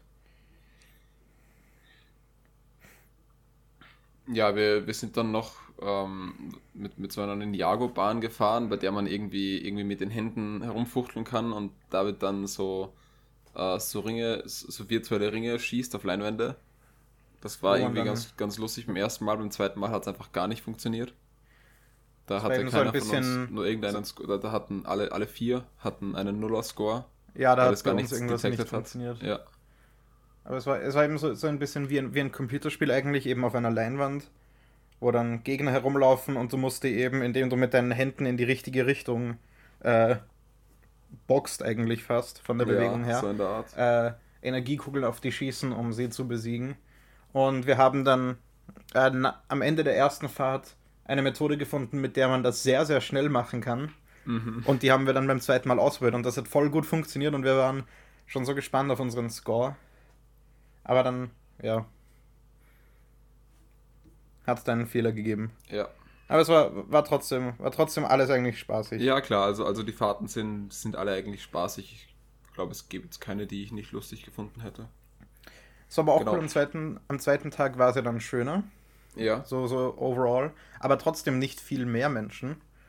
Ich glaube, das Maximum, was angezeigt wurde, was man anstehen muss, waren 20 oder 30 Minuten. Und, Und die sind wir das- nie angestanden. genau das meiste, was wir, glaube ich, angestanden sind, waren 10 oder so. Ja. höchstens. Äh, es gab dann eine kurze Phase, wo du und Flo ja zu der äh, Lego-Movie-Attraktion nochmal hin seid. Ja. Und Max und ich sind währenddessen einfach im Loop äh, den Polar Explorer gefahren. Also nicht mit sitzen bleiben, sondern mit rausgehen und direkt wieder anstellen. Und wir sind halt quasi einfach durch die, durch die ganzen äh, Warteschlangen-Dinger durchgelaufen, weil so wenig Leute da waren. Es war ziemlich cool. Und am zweiten Tag haben wir dann am Nachmittag, wo wir schon alle wieder ein bisschen müde waren, glaube ich, äh, nach dem Essen sind wir, ich weiß nicht mehr, wie das hieß, auf jeden Fall ein großer Saal mit vielen Stationen, wo ziemlich krasse Bauwerke aufgebaut wurden aus Lego, wo daneben äh, lauter Boxen waren mit, mit ganz vielen Steinen drin und man diese krassen Bauwerke erweitern konnte. Da, sind wir, da haben wir daran gebaut, bis die zugemacht haben, also bis die uns rausgeworfen haben, weil sie zusperren wollten. Ja, das war, das war ziemlich cool. Da hatten wir dann, also das, ich, ich, weiß, ich weiß nicht mehr, wie das hieß, aber man konnte einfach bauen und wir, wir waren schon so gehypt darauf, endlich wieder Lego bauen zu können, Yep. dass wir dann eben rein sind und, und super viel Spaß hatten dabei. Und leider gab es aber, wir wollten uns unbedingt irgendwelche Lego-Sets kaufen, aber die, die es dort im Shop gab, waren entweder dann doch etwas zu teuer oder Ja, und von den, von den billigeren gab es einfach nichts, das, das wir wollten. Wir, haben, wir sind dann da raus und haben keinen Merch gekauft, kein Lego. Ja, das Ding war eben, äh, manche von den Dingen hatten eben an die 30 Euro Preisunterschied im Vergleich zu dem, was man bei uns zahlen würde. Und das war halt schon relativ heftig. Ja. Es war ein bisschen schade, weil wir wollten eben eigentlich irgendwas, einfach um, um es mitzunehmen und zu bauen. Aber gab halt nichts. Sadly. Ja, das war wirklich schade. Genau, also am ersten Tag haben wir im Endeffekt einfach geschaut, alles auszuprobieren, um dann Mhm. am zweiten Tag nur noch mit dem zu fahren, wo, dass wir schon, dass wir schon, wo wir schon wissen, dass wir das mögen und dass, dass wir das eben wirklich lustig finden. Und ich glaube, das war eine ganz gute Taktik. Also ein Tag wäre Mhm. etwas zu wenig gewesen. Zwei haben super gepasst. Stimmt, ja. Aber wir hatten dort dann auch ähm, im Holiday Village eine Pizza. Oh Gott, die Und- Pizza. Und Oh äh, no. wir, wir haben sie dann liebevoll als äh, trockenes Gulasch auf Fladen bezeichnet. Also äh, anscheinend dürfte Oh. diese Art von Pizza in Dänemark eine normale Gemüsepizza sein. Und Aber äh, es bei war, der. Wir, wir sollten die Story von vorne erzählen. Also wir, Ja. wir hatten uns oft äh, am Abend eben überlegt, was zu essen und es gab da so einen Takeaway im Holiday Village, wo man hingeht und sich dann eben Pizza oder, oder Pommes oder sonst was holen konnte. Und weil alle schon so fertig waren, dass äh, wir nicht alle gehen wollten, ist eben Max gegangen und wir zwei wollten eben einfach eine Pizza Margarita. Und er hat dann aber drei Pizza Vegetarier bestellt. Und als wir die dann endlich nach eh viel zu langer Zeit hatten, ja, wir hatten schon so Hunger. ja, war das, stellt sich heraus, eine Pizza Vegetarier ist einfach, ja, ein Pizzabrot mit einfach Öl bestrichen und darauf äh, Kartoffeln, Gekochte Tomaten. Kartoffeln, die nicht im Ofen waren. genau, einfach äh, Tomaten, also keine Tomatensoße, kein Käse, einfach nur Tomaten und Zwiebeln, glaube ich. Äh, ja. Und das war's. was, ja, was ich dann gemacht habe, ich, ich habe mir eine Schüssel hingestellt, habe alles runtergeglaubt und habe dann den Boden gegessen und dann die Kartoffeln. Also die Kartoffeln nochmal etwas abgeputzt und dann die Kartoffeln gegessen. Und hatte im Endeffekt dann Pizzate- Pizzaboden und Kartoffeln. Es Aber war, gemeinsam, gemeinsam konnte man das nicht essen. War wirklich grauenhaft. Also eben, wenn man versucht hätte, das wie normale Pizzastücke mit der Hand zu essen, wäre einfach alles runtergefallen, weil das einfach nur ein Haufen Zeug war, der da drauf geschmissen wurde. Und ja, es war irgendwie, äh, es war einfach extrem lustig für uns. Also, Ja, das ist, glaube ich, wirklich eines der Dinge, das uns am meisten in Erinnerung bleiben wird. wir Weil es hatten, einfach so grauenhaft ist. wir hatten, wir hatten dann eben schon so Hunger und dann nehmen wir die Pizzen, öffnen die Box und, wir, wir sind vor, ja, wir sind vor Lachen dann fast gestorben. Also Max hat uns eben nicht gesagt, dass er nicht die genommen hat, die wir bestellt hatten bei ihm. Ja, Wir haben, oh da, da hatten wir irgendein Missverständnis oder so. Aha. Weil wir anfangs noch überlegt haben wegen der Vegetarier und dann haben wir aber gesagt, nö, doch die, die Margarita und dann, dann hat er sich das aber anders gemerkt oder so. Ja. Äh, wir haben dann am nächsten Tag die Margarita und so weiter gekostet. Und die waren auch nicht gut. Ja, die, die, die, ich, meine, ich meine, es waren dann doch das, was man bestellt. Also es waren doch Pizzen und so. Mhm, Echte aber Pizzen. eben, aber schlechte Pizzen. Also wirklich Ja. unterstes Niveau. Also bei Pizzen kann man ja wenig falsch machen normalerweise. Aber die haben es irgendwie durch die Bank geschafft. War nicht wirklich knusprig und Ja.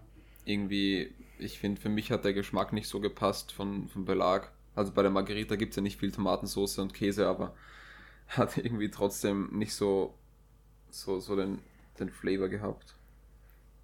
Hey Felix, Hey, das, ist jetzt, das ist jetzt das erste Mal, dass wir, dass wir der äh, Podcast-Beschreibung von wegen, wir reden darüber, warum Dicksaft und Verdünnungssaft nicht dasselbe ist, gerecht werden. Oha, wir tatsächlich ja, über was das, in der, das in der war Richtung reden. keine Pizza. Ja, es war keine Pizza, nee. Uh -uh. Es war einfach Nicht das Brot gleiche. mit Belag. Ja, ja, wir haben dann eben, eben schon gejoked, dass es eben einfach ein Gulasch ohne Soße auf Pizzateig ist. Mhm.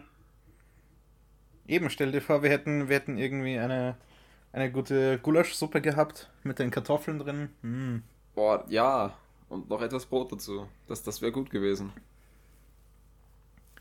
Was ich eigentlich auch sogar ganz, ganz cool fand fast, ist, dass bei den Holiday Village Häusern, die wir hatten, das war wirklich einfach ein einziger großer Raum eigentlich. Es gab einen kleinen Vorhang als Raumteiler von dem Küchenbereich zu dem Bereich mit den zwei Stockbetten. Aber sonst war das eben winzig eigentlich. Ja. Und äh, das ganze sanitäre Zeug war eben in einem externen Haus, das irgendwie ein paar Minuten zu Fuß weg war von unserem, von unserer Hütte. Und das fand ich eigentlich sogar ganz cool, wenn man dadurch eben hin und wieder einfach durch dieses Holiday Village gehen musste und so gesehen hat, was Leute so gemacht haben. Und man gemerkt Ja. hat, dass da durchaus Max Leben ich- in dem Ganzen ist. Max und ich haben dann am letzten Abend noch einen Spaziergang gemacht und haben ja eben auch gesehen, dass es da einen riesigen äh, Spielplatz noch gibt, so, so Hüpf-Dinger. Ich weiß nicht, wie man die nennt. Das sind so Matten am Boden, die aufgeblasen werden. Äh, sie hatten noch Ziegen und anscheinend auch Hasen, aber die haben wir nicht gefunden. Einen, einen Esel oder zwei. Und eben auch viele verschiedene andere Dinge. Einen Minigolfplatz gab es auch. Das haben wir noch etwas, et, etwas eben im Dorf einfach herumgeschaut. Das war ganz, war ganz interessant. Aber ich glaube, nochmal würde ich nicht in so eine Hütte. cool. Nö. Da wird sich Da, ja, also wir haben, preis-leistungsmäßig doch das, das äh, Knights Hotel oder so mh, mehr das, rentieren, also, glaub ich. also es, es gibt direkt daneben auch noch ein normales Hotel, das vom Preis jetzt aber etwas mehr war. Aber ich Mhm. glaube, da ist der Komfort, den wir hier hatten, im Vergleich zu einem Hotel eben doch so viel drunter, dass es die Preisdifferenz leicht ausgleicht. Das Problem war eben dadurch, dass die, die Hütte auf, seinen, auf den minimalsten Platz reduziert war, den sie überhaupt brauchen kann, ähm, waren die Betten halt zum einen alleine schon extrem kurz und dann auch noch an Kopf- und Fußende äh, Wände. Das heißt, keiner von uns konnte sich überhaupt Ja. irgendwie auch nur ansatzweise ausstrecken. Es war wirklich Und ungemütlich. Also für mehr hart, Tage wäre es auch, ja. für, für mehr Tage wäre es blöd gewesen, auch weil wir äh, eben keine, keine Dusche oder so bei uns hatten, die wäre auch extern irgendwo gewesen. Die haben wir dann gar nicht erst gesucht. Da haben wir einfach uns gedacht, die zwei Tage ist jetzt wurscht. Wir gehen dann in Kopenhagen. Ja, Ja, also, also grundsätzlich, es war durchaus lustig. Es war, also das, das, das Holiday Village ist auch durchaus, wenn es einem gefällt, voll okay. Aber es ist trotzdem cool, ja. ja, es ist auf jeden Fall cool. Es hat was. Es ist eine andere Experience. Aber die habe ich jetzt mal gemacht und also die Wilderness-Hütte, die wir hier hatten, würde ich nicht mehr nehmen. Vielleicht etwas von den anderen, die etwas mehr auch drinnen haben, Mhm. wäre vielleicht nochmal interessant. Ja, ähm, was, was gibt es noch zum Legoland zu sagen? Haben wir da noch, ähm, noch etwas? Ähm, ich glaube fast nicht. Äh, zu, zu Weil oder Vale. Ja, weil eine super schöne Stadt. Also ich, ich dachte mir eher, das ist so, äh, so eine Stadt, wo es eben einen Bahnhof gibt und vielleicht ein Hotel beim Bahnhof und das ist alles, was man in der Stadt so wirklich an interessanten Dingen sehen kann. Und dann sind wir aber dort angekommen, mitten in der Nacht und sind bei Kälte und äh, Nebel durchspaziert und es war einfach so schön. Also Mhm. die, die, die Stadt ist so viel schöner, als ich mir das vorgestellt hatte. Das war auch ziemlich cool, weil dort am Bahnhof nämlich irgendwie dauerhaft äh, klassische Musik gespielt wird. Ja. Durch irgendwelche Lautsprecher. Auch in der Nacht, als wir dort angekommen sind. Das war so surreal irgendwie. Und dann die Stadt auch noch so cool. So richtig, ja, einfach so eine richtig alte Stadt, die aber trotzdem so schön aussieht. Es war fast schade, dass wir da nicht mehr Zeit hatten dort. Aber das hatten wir vorher nicht wissen können. Ja. Ähm, Also ich habe da auch gar nicht groß, groß nachgesehen. Also, um Mhm. das auch zu sagen, den Großteil der Reise habe ich dann geplant. Und ich habe Yep. das dann gar nicht groß nachgesehen, ob es da in, in Weil noch was zum Ansehen gäbe, weil ich gar nicht davon ausgegangen wäre, dass es, dass es überhaupt eine schöne Stadt ist. Ja, also ich hätte auch nicht damit gerechnet. Wir haben dann am nächsten Tag in der Früh, weil äh, das irgendwie mit dem Frühstück nachbuchen im Frühstück nachbuchen im Hotel nicht funktioniert hat, irgendwas in der Stadt gesucht. Da hatte aber viel, äh, vi- viele Läden hatten geschlossen. Deswegen sind wir dann ins Espresso Haus, das sich als eine ziemlich große Kaffeekette in Dänemark herausgestellt hat. Vielleicht gibt es die auch anderswo, gut möglich. Ja, bis jetzt habe ich es nur in Dänemark und in Malmö haben wir es gesehen, oder? Ah, ich bin mir nicht mehr sicher. Aber auf jeden Fall, äh, wir fanden dann, wir, wir haben dann eben über die Reise weg mehr Espresso-Häuser gefunden. Espresso-Houses. Und das war ziemlich cool, weil es also unsere erste Experience in Dänemark war, die nicht, äh, also ja, eigentlich die, die ganz erste, die nicht das Hotel war. Ja. Und man das eben dann schon so mit dem Land verbindet und das dann überall zu sehen, ist cool. Wir waren dort eben dann auch noch in anderen Städten hin und wieder, um uns Kaffee und Kakao zu holen. Ja. Das ist quasi so das, das Starbucks-Äquivalent dort, auch wenn es Was wir Starbucks dann, dort gibt. ja, was wir dann auch schmerzhaft herausfinden mussten, ist, dass die Preise in Dänemark äh, immer teurer sind. Also wir anfangs dachten wir, das ist hier im Legoland so, weil äh, Freizeitpark und hier zahl- zahlt man eben dann einfach etwas mehr. Wir hatten immer Burger im Legoland. Ich, ich, also ich, ich persönlich hatte dann am Schluss schon äh, etwas Überdruss von, von Burgern und Pizzen. Aber wir haben Aber in jeder Stadt ja. Burger und Pizza gegessen. Ja. Genau, und ähm, wie wir dann eben in Kopenhagen waren, jetzt weiß ich nicht mehr, mit, was ich angefangen habe. Angefangen habe. Genau mit dem Preis. Angefangen. Mhm. Ähm, angefangen habe mit dem Preis. Äh, also es ist in Dänemark wirklich so. Ähm, Sachen sind einfach teurer. Also Lebensmittel auch hier. Äh, Kakao oder, oder, oder Croissants oder so, die wir im Espresso-Haus gekauft haben. Die hatten alle so etwas, die waren alles so et etwas teurer, als wenn man es hier kaufen würde. Bei uns. Es hat mich wenig gestört. Ich meine, natürlich war es eine Umstellung. Aber ich habe mir dann auch nicht immer die Mühe gemacht, alles jetzt von dänischen Kronen auf Euro umzurechnen und so, weil ich definitiv im Urlaubsmodus war und mir einfach dachte, es ist wurscht. Ja, klar. Ähm, aber ja, es ist definitiv teurer als sonst. Wir haben aber, wenn wir schon bei Kulinarik sind, trotzdem ein paar ziemlich coole Restaurants und so besucht. Ähm, jetzt weiß ich nicht mehr, wie dieses Burger-Restaurant hieß, das in der Nähe bei dem Hotel in Mhm. Kopenhagen war. Burgers, oder? War das nur? Oder, oder It's Na. Burger? It's Burger, glaube ich, ja. Das war ziemlich cool. Also die hatten relativ ausgefallene Burger-Varianten. Leider erinnere ich mich nicht mehr genau an die Kombination, die sie dort hatten, aber das war ziemlich gut. Hatten auch Süßkartoffelpommes, was für mich ja sowieso immer ein Win ist. Automatisch.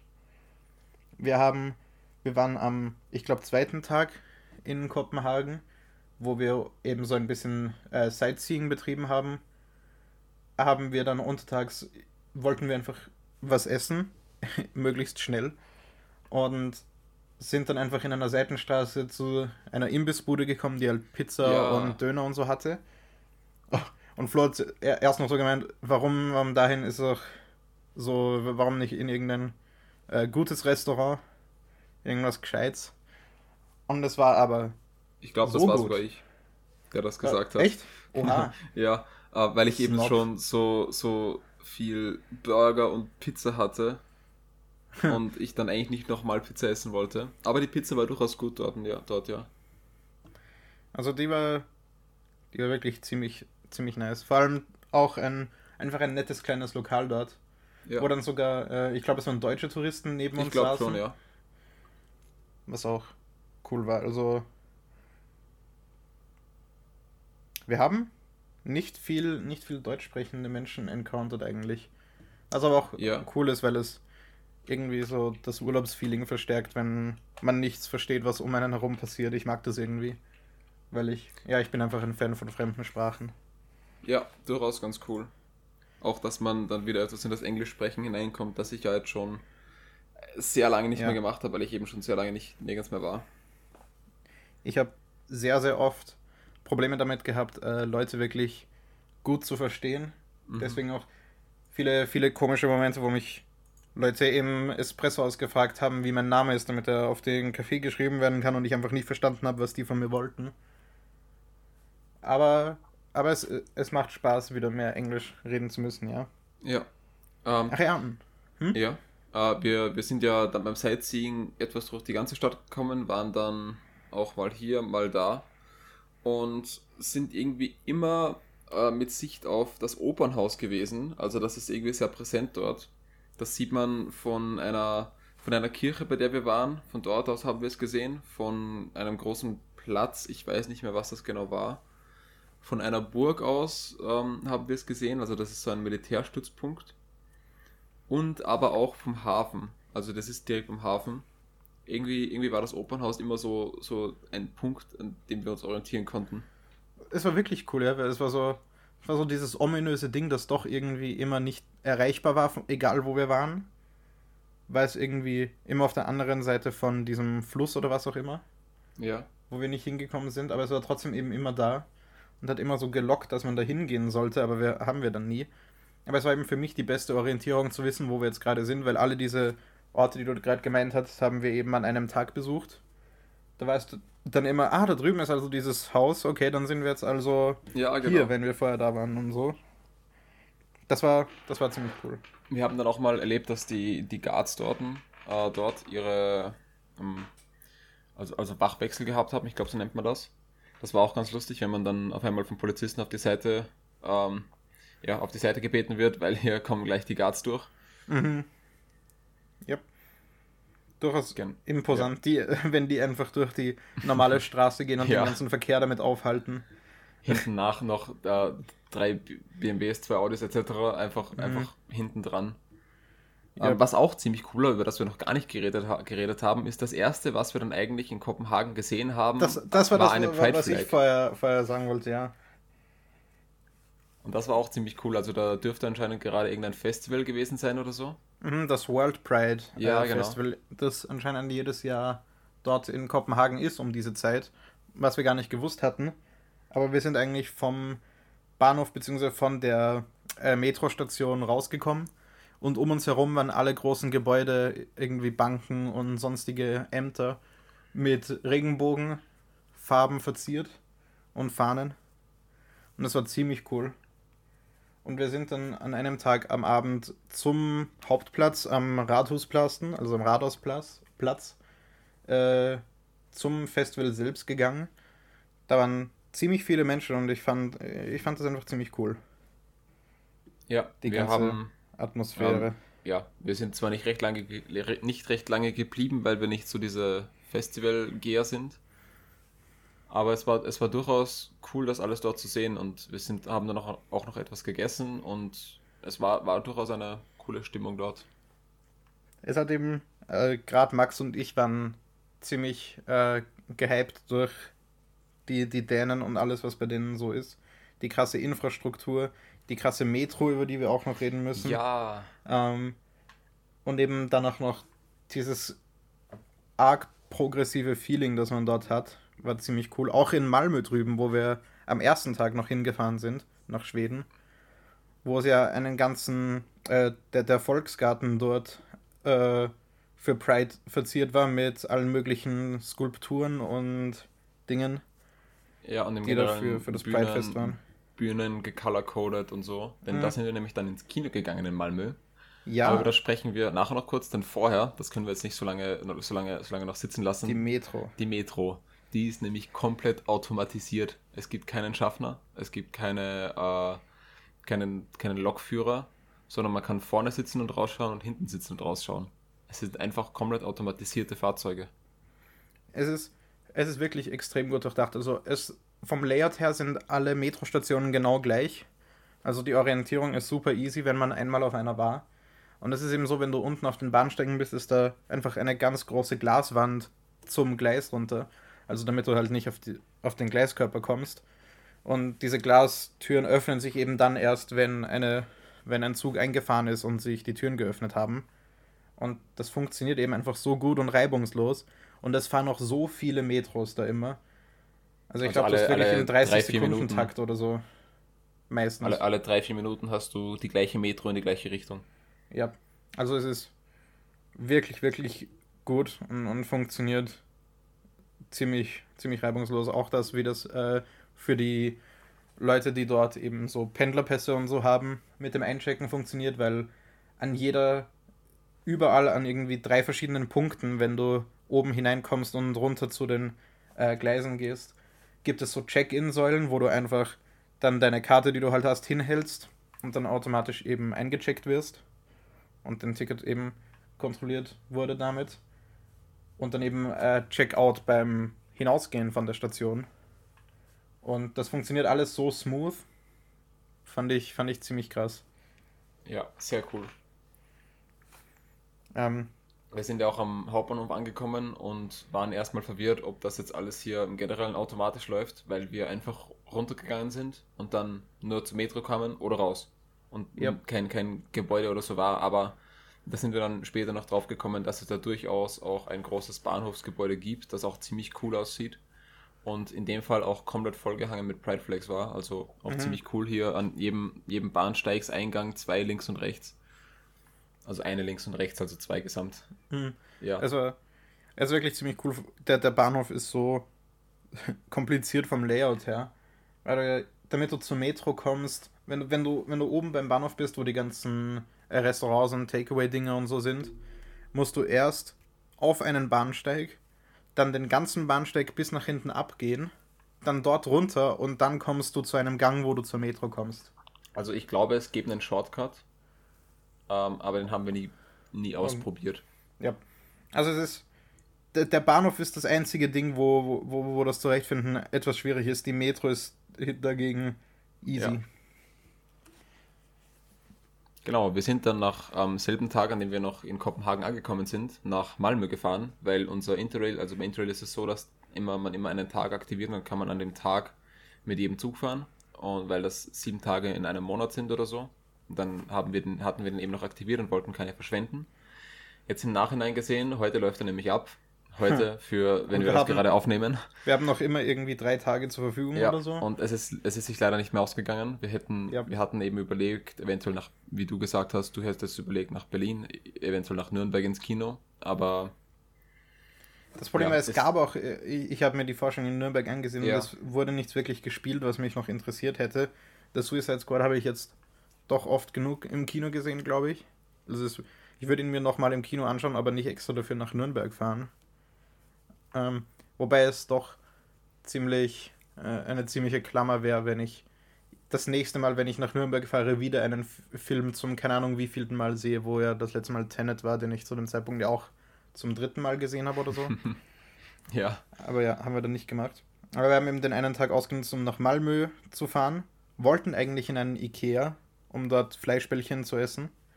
Ähm, leider gab es keinen Ikea in der Nähe, der wirklich erreichbar war oder offen hatte. Sadly. Ja. Deshalb sind, sind, wir dann, wir dann nur einfach ins weiter ins Kino. Genau, also wir sind etwas früher gekommen, weshalb wir dann noch Zeit hatten, in diesen coolen Volksgarten dort zu gehen und etwas, ähm, ja, etwas herauszufinden, dass sie, also herauszufinden, dass eben auch in Malmö hier dieses Festival etwas, ähm, etwas am Laufen ist oder so. Mhm. Also ich weiß nicht, ob es bei, bei Malmö wäre ich tatsächlich verwirrt, weil in, in, de, in, in Kopenhagen war es eben das World Pride Festival, das dort war. Aber in, in Malmö war ja, glaube ich, dann nichts derart Spezielles. Deswegen genau, also das auch ziemlich cool da gab es eben diesen Park, der gethemed war und wir wussten, mhm. wir konnten nicht ganz herausfinden, warum. Im Kino gab es auch ähm, zur selben Zeit ein Event. So einen Pop-Up-Shop ähm, quasi. Ja, genau, und ein, ein paar, äh, eine Live-Band oder so gab es da, glaube ich, später noch. Mhm. Ähm, ich glaube, das war eben von irgendeinem Verein, der für die LGBTQA-Community stand, der da Bücher und Flaggen und so verkauft hat. Genau, auch, auch ganz spannend. Ähm, wir haben uns dann eben The Green Knight angesehen und damit transitionen wir. Oh, na, was ich vorher noch sagen, ja, will, bevor wir über den Film reden, was mir gerade eingeschossen ist, was dort so cool ist. Äh, dort, wenn du bezahlst, wird standardmäßig davon ausgegangen, dass du mit Karte zahlst und du Stimmt, musst explizit ja. dazu sagen, wenn du bar zahlst, beziehungsweise dieser unabhängige Pop-Up-Shop im Kino hat nicht mal Bargeld angenommen, der hat nur, da, da hast du nur mit Karte zahlen können was bei uns garantiert andersrum wäre. Also so ein Pop-up-Ding hätte sicher keine Kartenzahlung, sondern ja. nur Bargeldzahlung bei uns. Und das ist eben so cool, dass es bei denen eben auch normal ist, wenn man mit dem Handy bezahlt, wo ich teilweise noch äh, von Kassierern angesprochen werde, wenn ich dem Handy zahle. Schweige dann, stell dir vor, wenn irgendwer mit seiner Smartwatch zahlen würde bei uns. also das, das fand ich eben auch extrem gut. Ja. Es, ist, es wirkt alles so, als wäre es genau das, wie ich mir wie ich mir eine Stadt vorstellen würde, in der ich wohnen wollen würde. Ja, nachdem du jetzt eben auch so viele Apple-Produkte hast, passt du auch gleich, auch gleich ja, zu den ganzen, ich, zu den ganzen reichen, ja reichen Typen rein. da dazu. Also es waren wirklich sehr viele Leute, die sehr snobbig ausgesehen haben in der Stadt. Alle irgendwie ja. mit iPhone 12 Pro Maxes für 1300 Euro oder so, deren Funktionsumfang die nie brauchen können, weil warum brauchen die Lens Stabilization in ihrem Handy? Aber ja, da bin ich vielleicht nur neidisch. Aber ja, wir haben uns äh, The Green Knight in Malmö angesehen. Auf ja. Englisch mit äh, schwedischen Untertiteln, was ganz cool war. Ja, äh, wir konnten natürlich die Untertitel nicht verstehen, was ganz praktisch war, denn ich bin bei Untertiteln auch jetzt ähm, äh, am Kurzfilmfestival, auf dem wir jetzt gerade waren, über das wir auch bald noch reden werden, ähm, habe ich, äh, hatte ich immer Probleme auch bei deutschen Dingen. Das ist bei Untertiteln bei mir im Generellen so, dass ich dann immer dazu verleitet werde, die Untertitel zu lesen und dann vom Bild abgelenkt werde. Aber hier, weil ich die Untertitel eben einfach nicht verstehen kann, gab es dieses Problem nicht. Ja, das, das verstehe ich auch. Ähm, also, The Green Knight. Ein ja. Film, der eben gerade erst rausgekommen war. Bei uns eben zu dem Zeitpunkt noch gar nicht released, aber dort eben schon. Ist der neueste Film von, äh, vom A24 Studio, also dem Studio, das auch äh, Lighthouse produziert hat. Und äh, geschrieben und Regie geführt hat David Lowry, den, der, der sehr, sehr viele Kurzfilme gemacht hat. Mhm. Und dessen bekanntester äh, Langfilm A Ghost Story ist ein etwas anderer Horrorfilm, der eben eigentlich mehr, viel mehr Drama ist als Horrorfilm. Okay. Den ich mir gerne mal ansehen würde. Und äh, in den Hauptrollen Dev Patel als Sir Gawain. Ja. Ich glaube, so hat man ihn ausgesprochen. Irgend sowas, ja. Mit dabei Alicia Vikander, die viele vielleicht als die neue Darstellerin äh, von Lara Croft aus dem neueren Tomb, Tomb Raider-Film äh, kennen. Die spielt hier tatsächlich zwei Rollen, nämlich Essel und The Lady. Äh, Joel Edgerton, den man als, also den ich als äh, Owen Lars aus den Prequels kenne, als The Lord. Ja. Und ähm, Sean Harris als King, äh, wahrscheinlich sogar King Arthur. Hm, ja. Der in den Mission Impossible Filmen äh, Solomon Lane gespielt hat. Ah.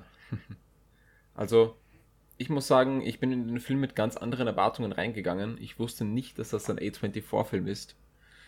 Ähm, ich, ich, ich wusste im Generellen nicht recht viel drüber. Ich dachte mir eher, das ist jetzt mehr ein äh, actionlastiger Film. Und war dann dementsprechend etwas unterwältigt, weil meine Erwartungen ganz anders waren als der Film. Ähm, also, also ich hatte nicht wirklich viel Spaß bei dem Film, eben vermutlich auch, weil ich, weil ich hier falsch reingegangen bin. Ähm, und ich muss sagen, mich hat der Film schlussendlich dann eher gelangweilt und ich konnte nicht wirklich was mit der Story anfangen. Ähm, es war eben mehr ein Epos, also eben kein, nein, eigentlich nicht.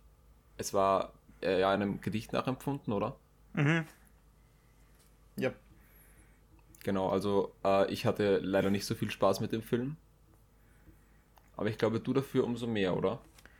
Also, Spaß wäre jetzt übertrieben. Also, es ist eben ein extrem ruhiger und extrem langsamer und extrem atmosphärischer Film, der eben in, in der Hinsicht von Atmosphärenbildung und so durchaus vergleichbar zu The Lighthouse ist, glaube ich. Ja. Von dem, wie er die Welt aufbaut und so. Ähm, der ist definitiv ziemlich äh, ziemlich artsy. Mit sehr, sehr kryptischen und, und abstrakten Dingen, die gesagt und erzählt werden. Also eben alleine, dass das Alicia Vikander eben Essel und die Lady spielt, hat ja schon eine Bedeutung in sich. Und all das, was da mit äh, dem Lord und der Lady auf dem Schloss passiert und so, ist alles so, so vielschichtig auch und aber so schwierig beim ersten Mal zu verstehen, weil der Film halt keine Antworten auf irgendwas liefert. Er präsentiert einem nur wirklich das, die, eben diese, diese kryptische Bildsprache und man muss sich dann selbst zusammenreimen, was es jetzt zu bedeuten hat. Ja, er hatte auch durchaus sehr schöne Bilder, das vielleicht auch nochmal kurz angemerkt. Ja, also, also er, er hat, die Kamera hat, ist wirklich, ja. wirklich krass. Also die ist sehr, sehr gut. Jeder, jeder, jeder Frame dieses Films ist eigentlich ziemlich schön. Man mhm. kann äh, man kann auch dadurch sehr, also wenn man sich den Film einfach ansieht als mehr als Kunstprojekt, als als äh, äh, Storytelling-Device, finde ich, ist es auch noch einmal etwas ganz anderes. Also ich finde die Story, die erzählt wird, prinzipiell schon interessant. Ja, ja. Das Ding ist, dass halt äh, so viel. Wie sie erzählt so wird, finde ich etwas, so, ähm, etwas schwierig dann. Ja, so, so viele Botschaften noch mit drin sind und so viel Textur dem Ganzen dazu gemischt wird. Ja. Äh, dass es einfach schwierig zu verstehen ist, was vieles äh, da drin zu suchen hat. Und man sich eigentlich denkt, dass man das viel, viel mehr äh, zusammenkürzen hätte können. Aber vermutlich hat alles, was da drin ist, irgendwie seine Begründung und seine Bedeutung auch. Es wirkt in vielen Teilen eben wie ein, eigentlich wie ein Pathfinder-Abenteuer, wo es einfach fast abgeschlossene Quests im Film gibt, die Dev Patel als Gawain weiterbringen. Also die grundlegende Story ist, dass es um Sir Gawain geht, den Neffen von König Arthur. Mhm. Und der eigentlich, ja, einfach ein fauler Typ ist, der am liebsten einfach den ganzen Tag nichts machen würde. Und bei einem Fest, zu dem er eingeladen wurde von dem König, seinem Onkel, äh, taucht plötzlich The Green Knight, der grüne Ritter, auf. Ein Ritter, der anscheinend eben aus Holz besteht. Und stellt die Anforderung, dass sich ihm jemand stellen muss. Und wenn derjenige es schafft, ihn zu treffen, den, den grünen Ritter, äh, so soll der, der ihn getroffen hat, genau ein Jahr später zum grünen Ritter in die grüne Kapelle kommen, um genau diesen Schlag selber wieder einzustecken. Und so stellt sich eben der, der übermütige Gawain dem grünen Ritter und schlägt ihm einfach den Kopf ab, wird dafür vom ganzen Volk gefeiert als der große Held und muss dann eben ein Jahr später sich auf die Reise machen, um sich vom grünen Ritter den Kopf abschlagen zu lassen. Und in der Geschichte geht es eben darum, Gawain das überhaupt will oder ob es ihm wichtiger ist zu leben oder wichtiger ist, als ruhmreicher Ritter zu sterben. Und gemischt mit anderen Themen wird hier eben eine Heldenreise erzählt, die fern, fernab von der klassischen ist.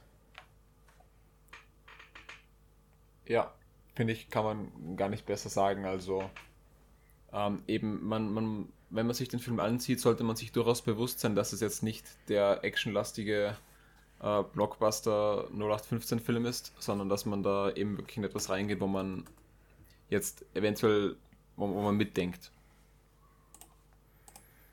Genau. Ja. Also es ist, es ist definitiv schwierig und vermutlich für die meisten Leute nicht.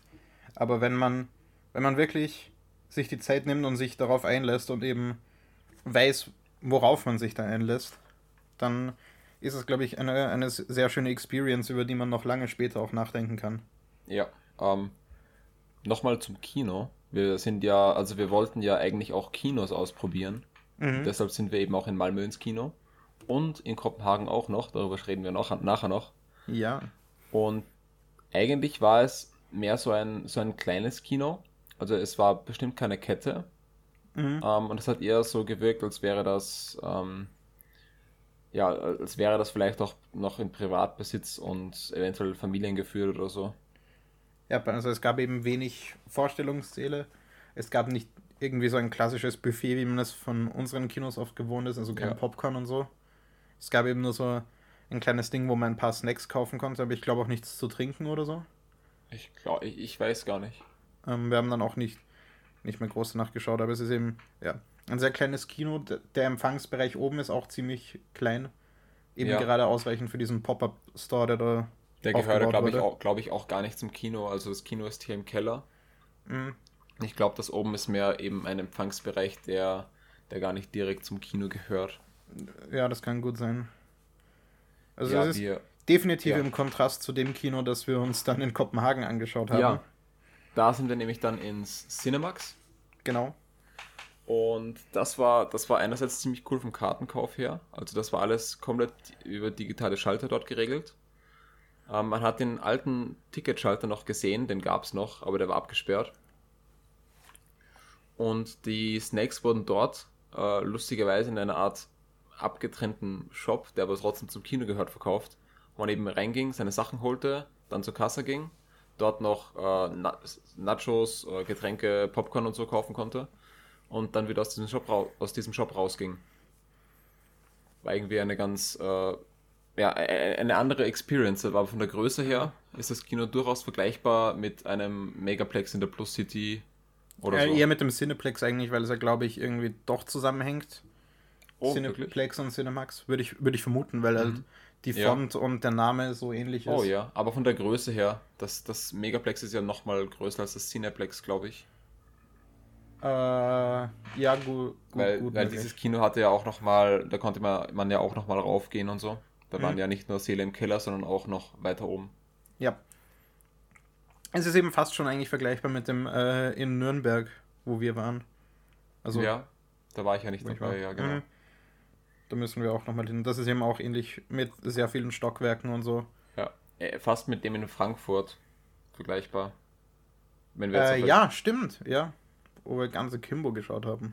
Ja, das ähm, war ein ähm. cooles Kino. Das war auch so auf Stockwerke aufgeteilt und ja. immer wieder interessant, in andere Kinos zu gehen eigentlich. Man kann sich das, das, diese, diesen, diesen Shop-Bereich äh, so vorstellen wie im Megaplex in der Plus City, wo es ja neben den neben den Verkaufsschaltern äh, so Regale gibt, wo ein paar Snacks sind. Äh, nur dass diese Regale eben viel größer und viel länger gezogen sind, sodass sich da eben Gänge bilden, durch die man geht, wo man links und rechts einfach das Zeug nimmt, was man will und dann vorne ankommt, das hinlegt, das andere Zeug bestellt und zahlt. Ja.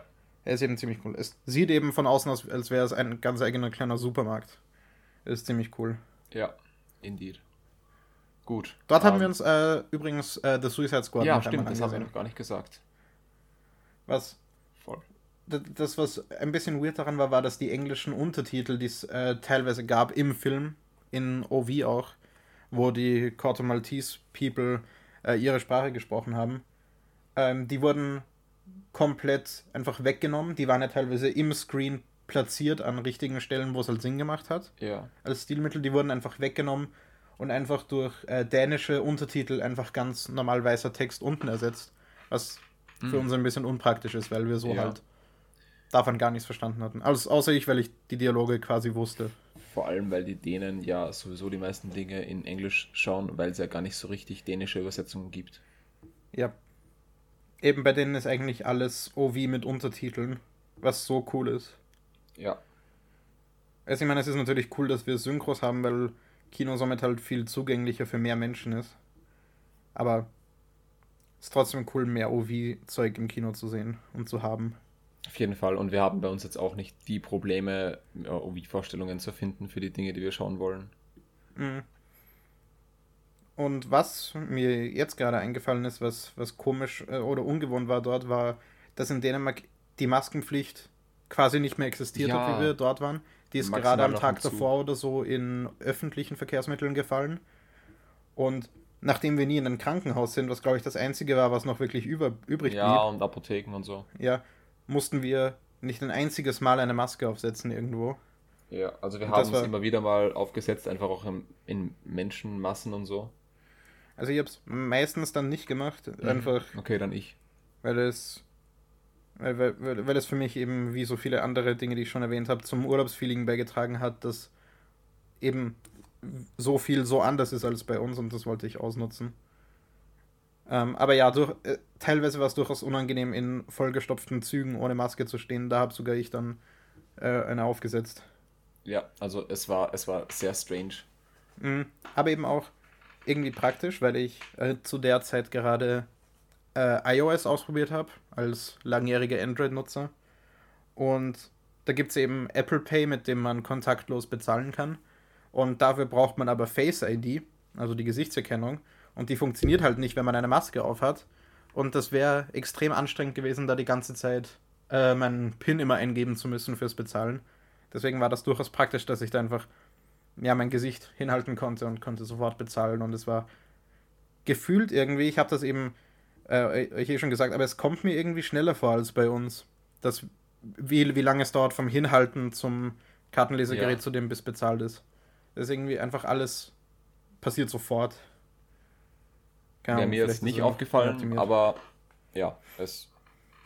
Keine Ahnung, vielleicht dauert es bei dir hier bei uns einfach nur länger. Ja, keine Ahnung.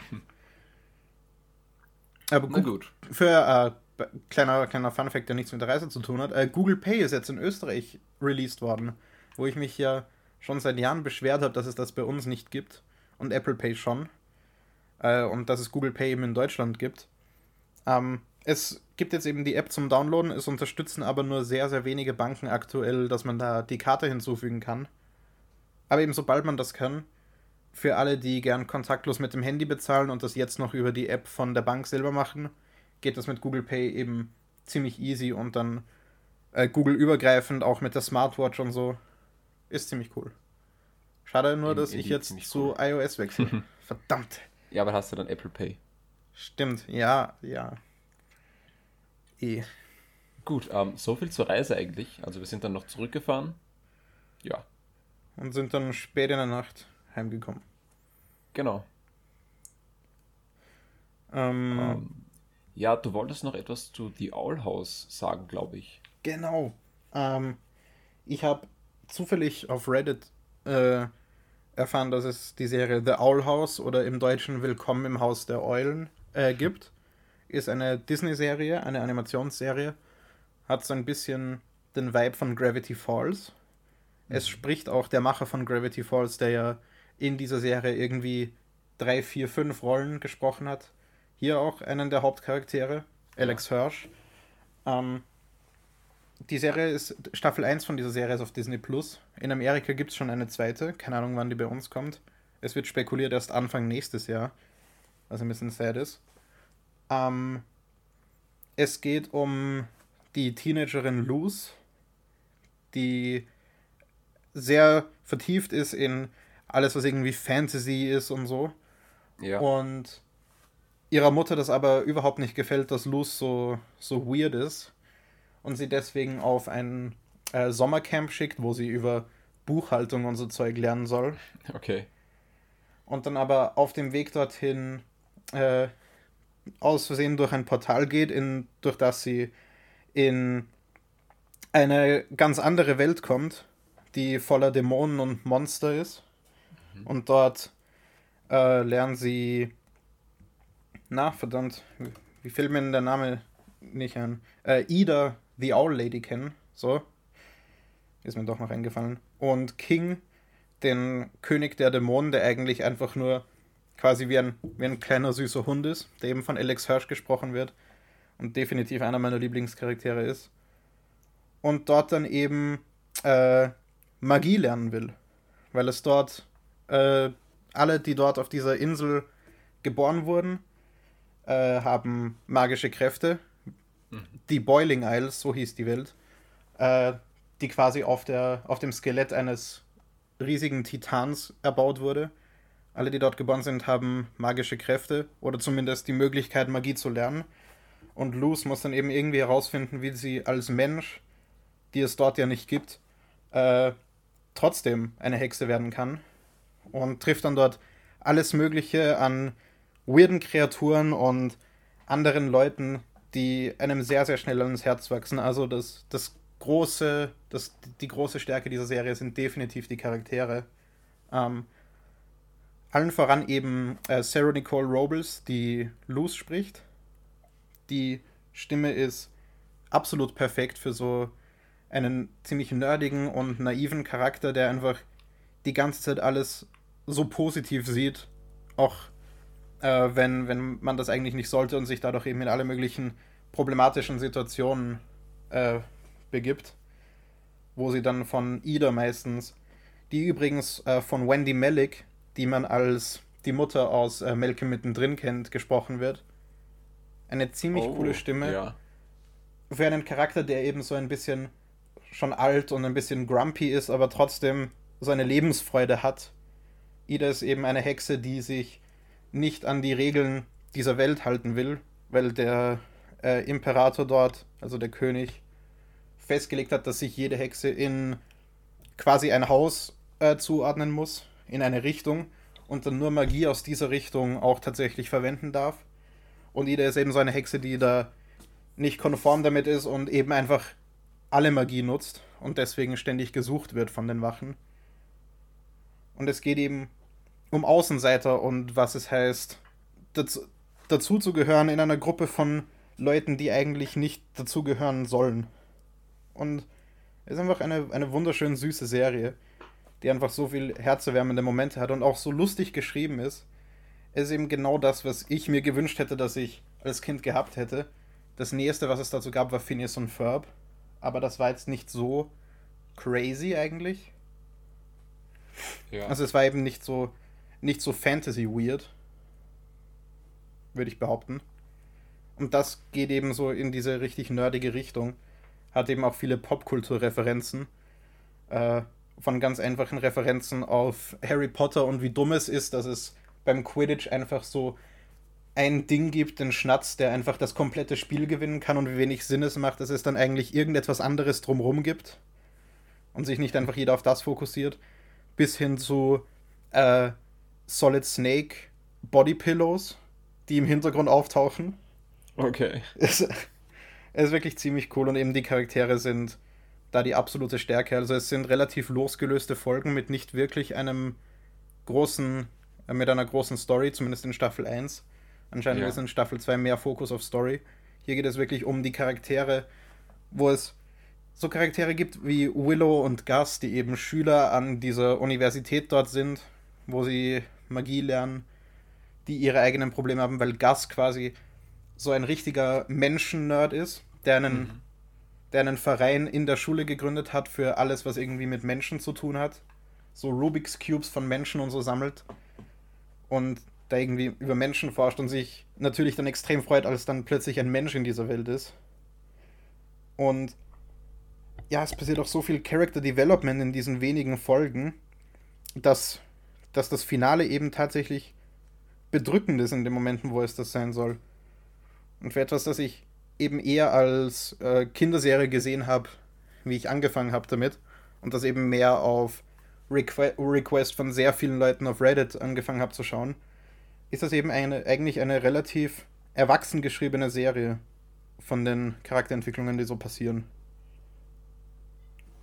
Und zwar in den, in den Plots, äh, in den Geschichten, die so passieren, relativ offensichtliche Standard Sitcom-Slash-Kinderserien-Plots. Von wegen irgendwer äh, lügt irgendjemanden an und begibt sich dadurch in eine ungute Situation, in der er jetzt nicht sagen kann, dass er gelogen hat und das dann eben zu einem, äh, zu einem Finale kommt, wo herausgefunden wird, dass er gelogen hat und so. So, so Standardzeug halt. Aber ja. das ganze Character Writing ist eben viel subtiler und viel besser. Und das ist eben das, worum es dabei geht. Cool. Und die Animation, die Animation ist sowieso fantastisch. Also die ist wirklich ja. so kreativ mit all den möglichen weirden Monstern, die es da so gibt. Ist genau. Die, ja, die hört sich spannend an. Eben, ich wollte gerade nochmal sagen, ähm, aber jetzt hast du es ja schon gesagt, dass sie äh, animiert ist. Ich glaube, das hast mhm. du nämlich gar nicht. Ja, doch, Animationsserie habe ich mal am Anfang gesagt. Hast du, okay, okay. Mhm. Genau, also, ja, hört, hört sich ja. auf jeden Fall interessant an. Mal sehen, wann ich dann das nächste Mal Zeit habe, irgendetwas zu schauen. Also die, nach, es sind eben äh, relativ kurze Folgen mit so je 20 ja. Minuten ungefähr. Ah, cool. Die, die eben meistens losgelöst voneinander sind. Ja. Und es ist eben gerade für, für Leute, die sowieso Fantasy mögen oder vielleicht auch so, so Serien wie Gravity Falls, denen wird das bestimmt gefallen. Also definitiv eine Empfehlung von mir. Man muss eben wissen, dass es trotzdem noch vorerst eine Kinderserie ist und viele Sachen vielleicht doch klischeehaft wirken. Mhm. Aber es, es geht eben viel tiefer als die sehr plumpen Plotlines, die, so, die es so gibt. Und ich will definitiv mehr von der Welt sehen. An, ja. Genau, ich war am Samstag noch auf der Klangwolke. Ja, Linz. bitte erzähl. Und die war auch ziemlich cool. Also einerseits die Musik, die dieses Jahr sehr ähm, Kontrabass-Cello-lastig war, was ich sehr cool finde. Ähm, also, also die Musik hat mir dieses Jahr um einiges besser gefallen als letztes Jahr. Letztes Jahr war ich auch schon. Ähm, wir sind eigentlich nur per Zufall drauf gekommen, dass, dass die eigentlich dieses Wochenende ist, ähm, weil wir das gar nicht so im Blick hatten. Ähm, ja, äh, es war ziemlich cool, um mal auf die, auf die Hauptakteure hier einzugehen. Gab es eben ähm, auf der gegenüberliegenden Seite der Donau, also die, die Klangwolke findet immer an der Donau statt, am Donauufer, ähm, eben auf der, auf der Seite des Lentos und auf der gegenüberliegenden Seite mit dem Ars Electronica beim Uferanermarkt. Mhm ähm, wurde gleich zu Beginn der Klangwolke sehr viel Nebel produziert und dann wurde eben auf diesem Nebel ähm, ein, ein Screen projiziert, äh, in, in gigantisch Und auf diesem, auf diesem Screen ähm, mit zwei weiteren echten Screens, die auf der, auf, auf der Klangwolkenseite waren, wurden dann eben Einspieler und auch Live-Kamera, ähm, ein Live-Kamera-Feed gezeigt. Ähm, und das, das war eben ziemlich cool, dass man dann auf der gegenüberliegenden Seite einfach einen Display, also einen, einen Projektor hatte, der eben dann auf eine Nebelwand projiziert. Also das, das war auch ziemlich cool, weil es dem Bild auch noch ja. mal etwas äh, ganz anderes gegeben hat.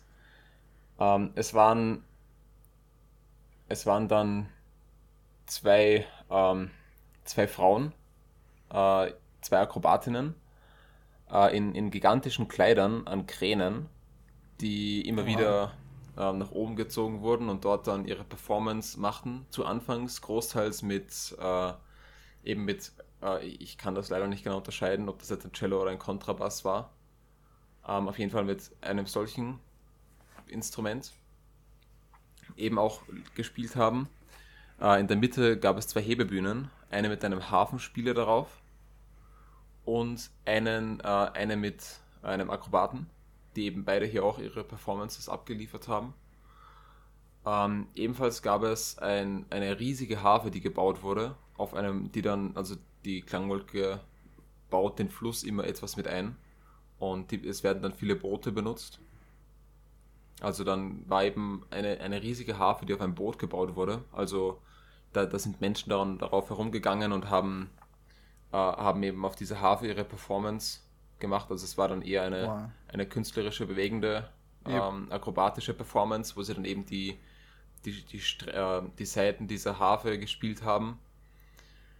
Ähm, es, äh, es gab auch ein, ein Boot, das gibt es, also das hat es letztes Jahr auch schon gegeben, mit einem, einem großen, mit einer großen kreisförmigen Leinwand darauf, die eben auch meistens für dieselben Dinge benutzt wurde wie die anderen Bildschirme, also eben für, diese, für diesen Live-Feed oder für, ähm, für irgendwelche Einspieler. Ähm, jedoch hat sie, dieses Boot hat aber dann ungefähr zur Hälfte der, ähm, der Klangwolke, hat dieses Boot sich einmal, einmal gedreht und man hatte dann eben auf diesem, ähm, auf diesem Boot noch äh, Trommelspieler und so weiter. Ähm, es hat sich dann wieder gedreht und dann wurde diese Leinwand von der anderen Seite beleuchtet und hinter der Leinwand im, am Gerüst waren dann eben Menschen mit Instrumenten und man hatte dann auf dieser Leinwand eben ein Schattenspiel dieser, äh, ja, dieser, dieser trommelnden Menschen. Das hat ziemlich, ziemlich cool ausgesehen. Ähm, sie hatten ebenfalls auf der anderen Seite der Donau sehr viele, sehr viele Lichter platziert. Also ähm, eben, eben sehr starke Scheinwerfer. Ich weiß nicht, wie man die nennt. Mit denen sie eben immer wieder, immer wieder sehr coole, ähm, wie nennt man denn das? Sehr coole Shows gegeben haben. Und auch immer wieder ein paar Laser benutzt haben. Das war, das fand ich persönlich ziemlich cool. Ähm, ebenfalls, genau, bevor ich das vergesse, das gibt es, glaube ich, jedes Jahr. Also letztes Jahr war es auf jeden Fall auch so, ähm, ein, gab es ein Boot, wo dann eben das Orchester darauf auch wirklich gespielt hat. Also ich weiß nicht, ob die Musik dann alles wirklich live übertragen wird und über die Lautsprecher abgespielt wird. Aber es war, ähm, es war auf jeden Fall ein Live-Orchester da. Den man, denen man, ja. Ich finde das auch immer ziemlich cool, wenn bei, so, bei solchen Veranstaltungen eben so experimentelles Zeug mit eingebaut wird.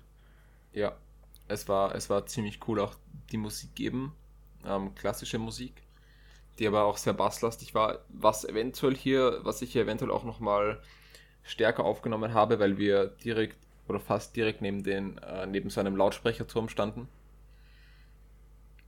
Es waren sehr viele Menschen da, also die Wiese war wieder voll und für so viele Menschen gab es ziemlich wenig zu essen. Oh. Also äh, äh, wir hatten einen Foodtruck gesehen. Ähm, ja, es ist dann... So, jetzt muss ich kurz wieder reinfinden. Genau, dieses ähm, Orchester, wie gesagt, ich weiß nicht, ob die jetzt hier, die, sie haben gespielt, das hat man gesehen, aber ich weiß nicht, ob das auch eine Live-Übertragung war. Das wäre nochmal so, so der Punkt oben drauf gewesen. Also ein gigantisches Spektakel ähm, wo sie dann eben auch am Schluss noch einmal, also sie haben es immer wieder mit äh, vorgetretenen Einspielern begleitet, eben den Anfang, der Anfang, es wurde mit so einem Einspieler eröffnet. Und es gab zum Ende nochmal einen, ich weiß nicht, ob sie zwischendurch auch einen hatten, da bin ich mir gerade nicht sicher, aber zum Schluss war dann eben in diesem Einspieler, ähm, wurde noch gesagt, so jetzt fehlt noch etwas, ah, das Feuerwerk, dann haben sie eine Rakete geschossen und man hätte eigentlich erwartet, dass jetzt hier eine Feuerwerkshow bekommt. Aber dann ist der Einspieler weitergegangen und sie haben eben darüber gesprochen, dass doch so ein Feuerwerk eigentlich umweltschädlich ist und für die Vögel nichts, etc. Hm. Also nice. ähm, ist es dann mit einer Lasershow weitergegangen. Und, und ich habe noch nie eine Lasershow live gesehen, aber die war wirklich cool. Also durchaus eine, eine sehr bombastische Alternative zum Feuerwerk. Vor allem, weil man Feuerwerk, Feuerwerke kennt man die ja. sieht man meistens mindestens einmal im, einmal im Jahr, wenn nicht öfter.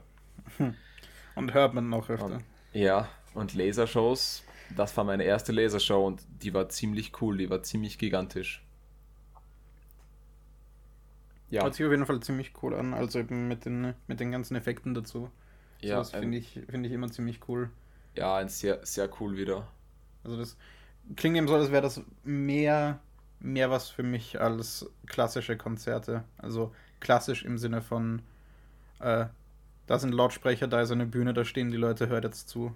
Ja, also man hat eben, man hat eben so viele Dinge, auf die man noch achten kann, mhm. weshalb ich es auch sehr schwer finde. Ich bin mir sicher, dass hier eine, eine übergreifende Story erzählt wurde, aber ich hätte nicht, ich hätte, ich hätte es nicht geschafft herauszufinden, welche oder was mit der Musik hier, hier ähm, gezeigt werden oder, oder sie damit äh, sagen wollten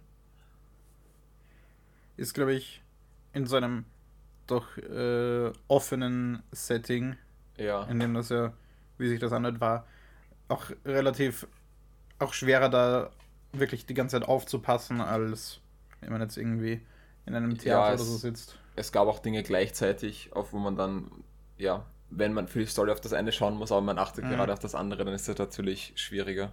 Ja. Ja, sehr cool auf jeden Fall. Das wird eine lange Folge, sehe ich gerade.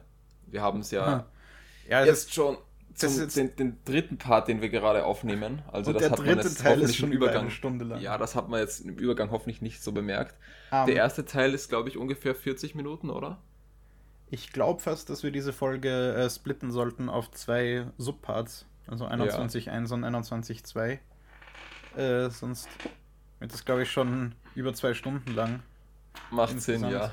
Und ähm, dann noch ähm, den Radio-Edit, den wir dann auch, dann auch machen. Ja, also das Editing in der Folge wird vermutlich etwas begrenzter als sonst. Ja. Hui. Ähm, Gut. Ich hoffe, ah, ihr hattet ich... trotzdem Spaß, uns dabei zuzuhören, wie wir mal nicht so viel nur über Filme reden, ja, aber doch auch über, über sehr viele Filme. Ja, über sehr ähm, viele Filme, aber eben auch über anderes Zeug. Das haben wir gar nicht so oft. Mhm. Und ja, wir sind ab jetzt dann wieder bald auf Radio Franziska Schulen zu hören, weil da jetzt die Schule wieder losgeht. Äh, von uns aus gesehen war gestern der erste Schultag. Und Stimmt, ja.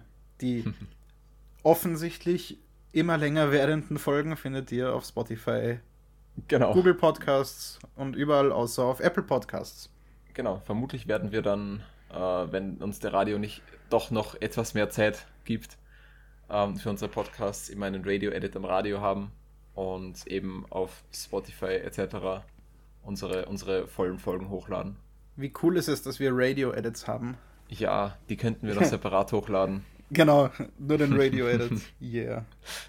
Statt, statt dass wir einfach mal anfangen, so wie es jeder andere Podcast macht, Timestamps in die Beschreibung zu, zu, zu setzen und die Leute sich einfach das anhören, was sie hören wollen. Ja. Na gut. Aber das wäre ja Arbeit. Ja, na, na. Und wir, kriegen ja, wir, wir, kriegen ja kein Geld dafür, also genau, warum Arbeit genau. machen? Äh, wenn wir dann mal Sponsorings und so haben, dann, mhm. dann könnte man darüber nachdenken. G-Fuel, wenn du. Wenn die Person namens G-Fuel zuhört, bitte genau. Sponsoring. Ich meine, ich meine, eigenes G-Fuel, vielleicht können wir dann sogar eins machen, dass wir Gemma Kino nennen oder so. Oha. Gemma G-Fuel. Ja. Mana-Waffel vielleicht? Keine Ahnung, ob Mana irgendwas sponsert. Äh, Milka wäre ganz gut. Ja, okay. keine Ahnung, Milka finde ich unsympathisch. Ah, okay, ja, wir sollten das jetzt eh nicht noch auf politische Diskussionen rausführen, oder? Genau, also wenn ihr, wenn ihr. Sponsoring-Ideen habt oder uns einfach Geld geben wollt, ähm, wir haben euch keine Kontaktdaten für irgendwas gegeben, aber wir haben einen Instagram, Ja, auf dem nichts gepostet wird. Slidet einfach in unsere DMs. Genau. Und gebt uns Geld oder so. Gut. Sollten Vielleicht kriegt haben. Felix dann ein neues Mikro. Ah, ha, ja, danke. Wäre vielleicht wirklich eine gute Idee. Das Rauschen geht die ganze Zeit rauf und runter. Ja, ich hab's, hab's gehört. Aber gut, ähm, wir ziehen das hier gerade. Ja, ich, hoffe, ich hoffe, wir machen es absichtlich. Also ich mache es absichtlich noch in die Ja. Länge. Äh, ja, Ähm, aber, aber wir sind schon zu lang, also Ja. ähm, Die Starts habt ihr eh tschüss. vor. Also genau. bis, bis nächstes äh, Mal, wann auch immer das sein wird. Ja, äh, tschüss. You